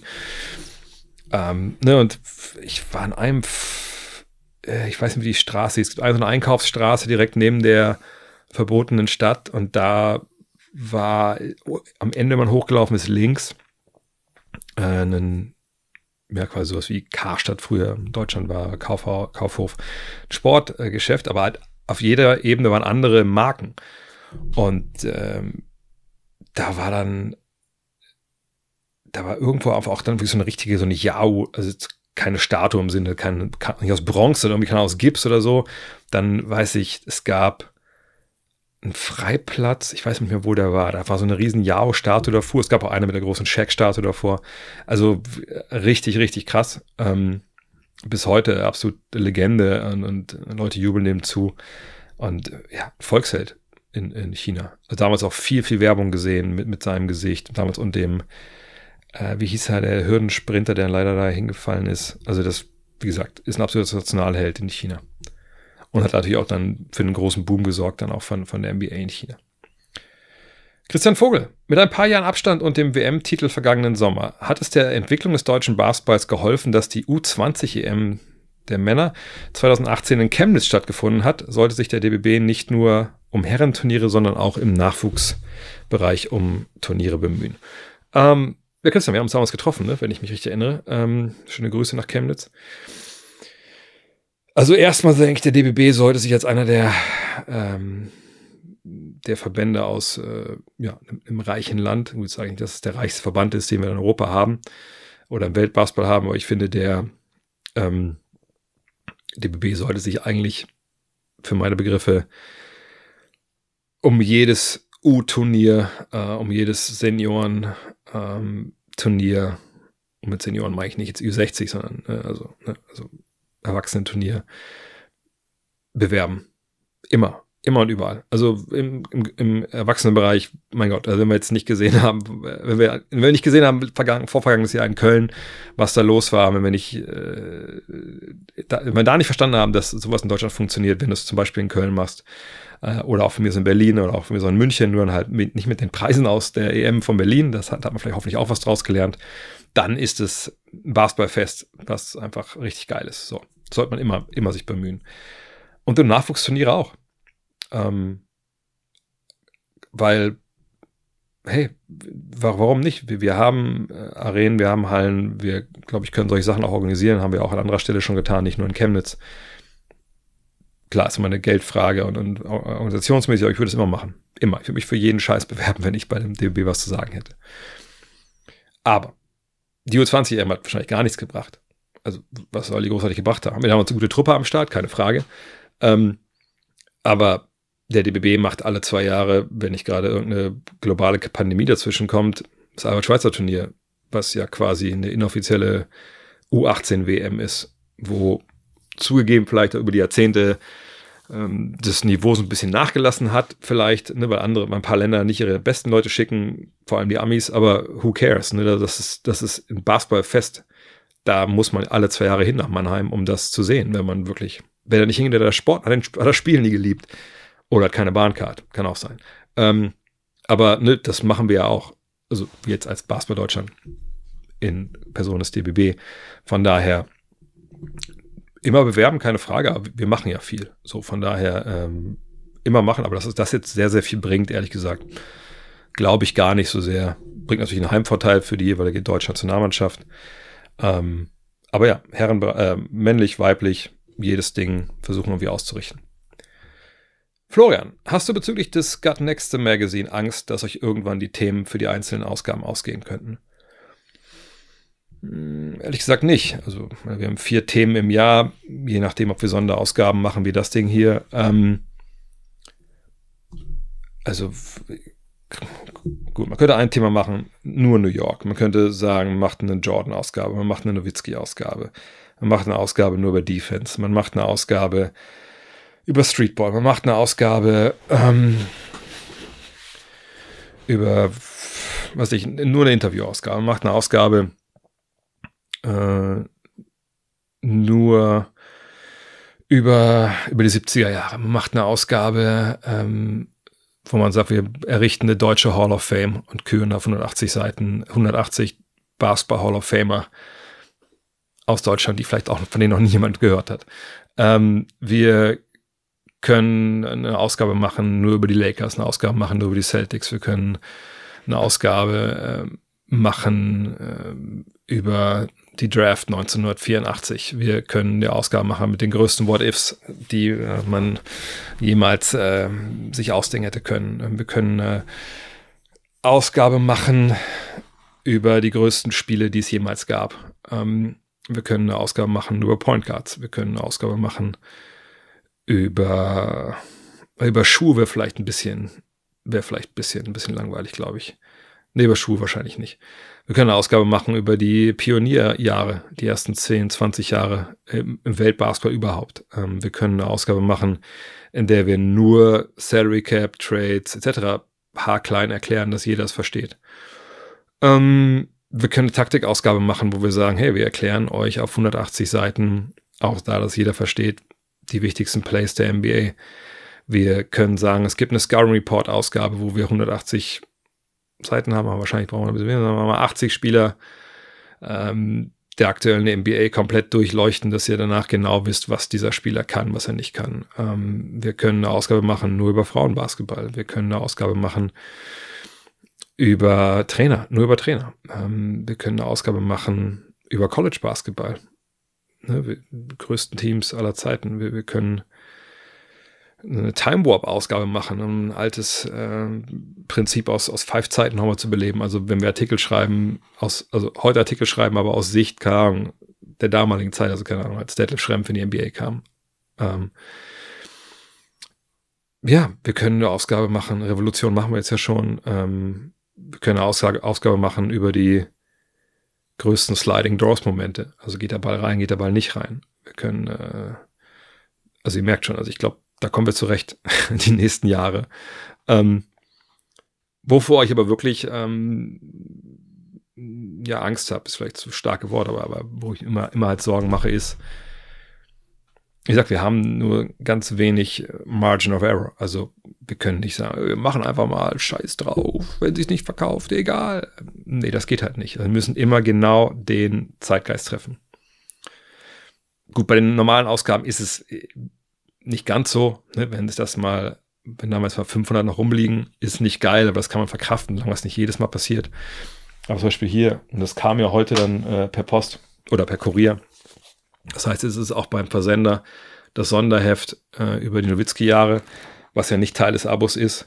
Ähm, das ist dann halt eine Sache, wenn das nicht funktioniert, ja, dann, dann, äh, ja, dann mache ich mir halt Sorgen. Dann mache ich mir Sorgen darüber, äh, ja, geht das denn alles noch so weiter? Äh, oder ähm, ist dann vielleicht irgendwann Schluss?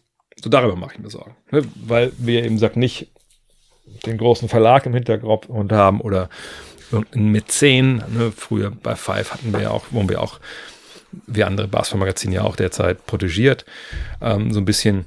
Ähm, da wir jetzt alleine stehen und das eben für euch machen und das äh, der einzige Weg ist, auch mit Werbung hier zum Beispiel das zu finanzieren, das ist jetzt quasi auch Werbung, da mache ich mir Sorgen, was ist, wenn das nicht mehr funktioniert. Letztens habe ich wirklich auch mal nachts geträumt, scheiße, ich muss, wir müssen das irgendwie alles abwickeln und pleite und wie geht das? Und da wache ich dann vielleicht nicht schweißgebadet auf, aber ich kenne diese Träume, wenn man dann aufwacht und denkt, okay, Moment mal, ich dachte eben schon, ich wäre im Traum aufgewacht und es war kein Traum jetzt bin ich aufgewacht und jetzt bin ich mir relativ sicher, dass es ein Traum ist, aber Moment mal. So, sowas. Und ähm, nee, das sind so Sachen, wo ich mir halt Sorgen mache. Aber dass uns die Themen ausgehen. Nee, ich meine, das waren jetzt ja auch nur meine Themen, einfach so on top of my head jetzt hier ähm, vor laufendem Mikro. Und ich bin ja nicht allein. Da sind Basti und, und Jan, die die Ausgabe ja, deswegen ich am Wochenende lese ich nur die Ausgabe, weil ich habe sie noch nicht gelesen, ähm, die das alles gemacht haben, äh, in einem absoluten fanatischen Ritt. Äh, die sind mit dabei, wir haben die Autoren, die mit dabei sind. Also, dass wir uns, dass uns, dass wir nicht noch die nächsten zehn Jahre locker durchkommen mit, mit, mit Themen, also würde ich mich schon sehr wundern, denke ich. Klingt ein bisschen arrogant, aber haben wir uns vielleicht auch verdient nach jetzt. Das ist ja dann die neunte Ausgabe. In diesem Sinne, Vielen Dank fürs Zuhören. Wenn ihr jetzt denkt, oh, was, was das für eine, äh, was hat er gerade, hat er gerade gefaselt? Das war die Sonderausgabe DBB, die heute bei mir ankam, habe ich gar nicht gesagt, eben für die, die Podcast nur hören. Ähm, das heißt, wenn ich die bekommen habe, ist sie auch beim Versender. Das heißt, die geht jetzt, ich habe die heute Mittag bekommen, dann denke ich mal, würde ich beim Versender auch jetzt mittags, nachmittags gewesen sein. Das heißt, äh, nächste Woche dann, ich denke, Dienstag, Mittwoch geht es noch auf die Reise, dann braucht die Post bis zu zehn Tage, von daher müssen wir nicht mailen, wartet dann noch mal eine Woche. Äh, das könnt ihr euch bestellen auf gutnextmac.de. Das 290er-Ding ist auch natürlich zu haben. Das liegt ja auch noch dort. Ähm, eine schon im Lager, das können wir dann direkt drauf, wird das rausgeschickt. Ähm, viele von euch sagen, es ist die beste Ausgabe, die wir jemals gemacht haben. Vielen, vielen Dank dafür. Und ansonsten würde ich sagen, ja, gibt es nächste Woche auf jeden Fall äh, auf patreon.com slash drehvogt ein paar ähm, Premium-Podcasts ein alter Bekannter, da ich, hoffe ich, dass meine Mutter vielleicht Montag das Kind übernehmen kann, äh, werde ich besuchen, vielleicht am Montag. Dann ein neuer Bekannter, vielleicht am Mittwoch. Zwischendurch würde ich gerne meine Trades für die Trade Deadline besprechen, eventuell auch mit Dean. Mal gucken, er ist wieder in LA. Ähm, es bleibt spannend. In diesem Sinne, euch ein tolles Wochenende. Ich hoffe, wir hören uns nächste Woche. Bis dann. Ciao. Hello. Look at this.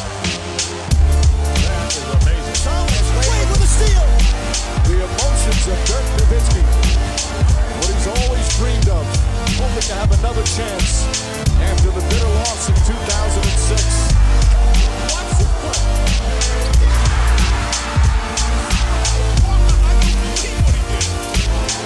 That is amazing.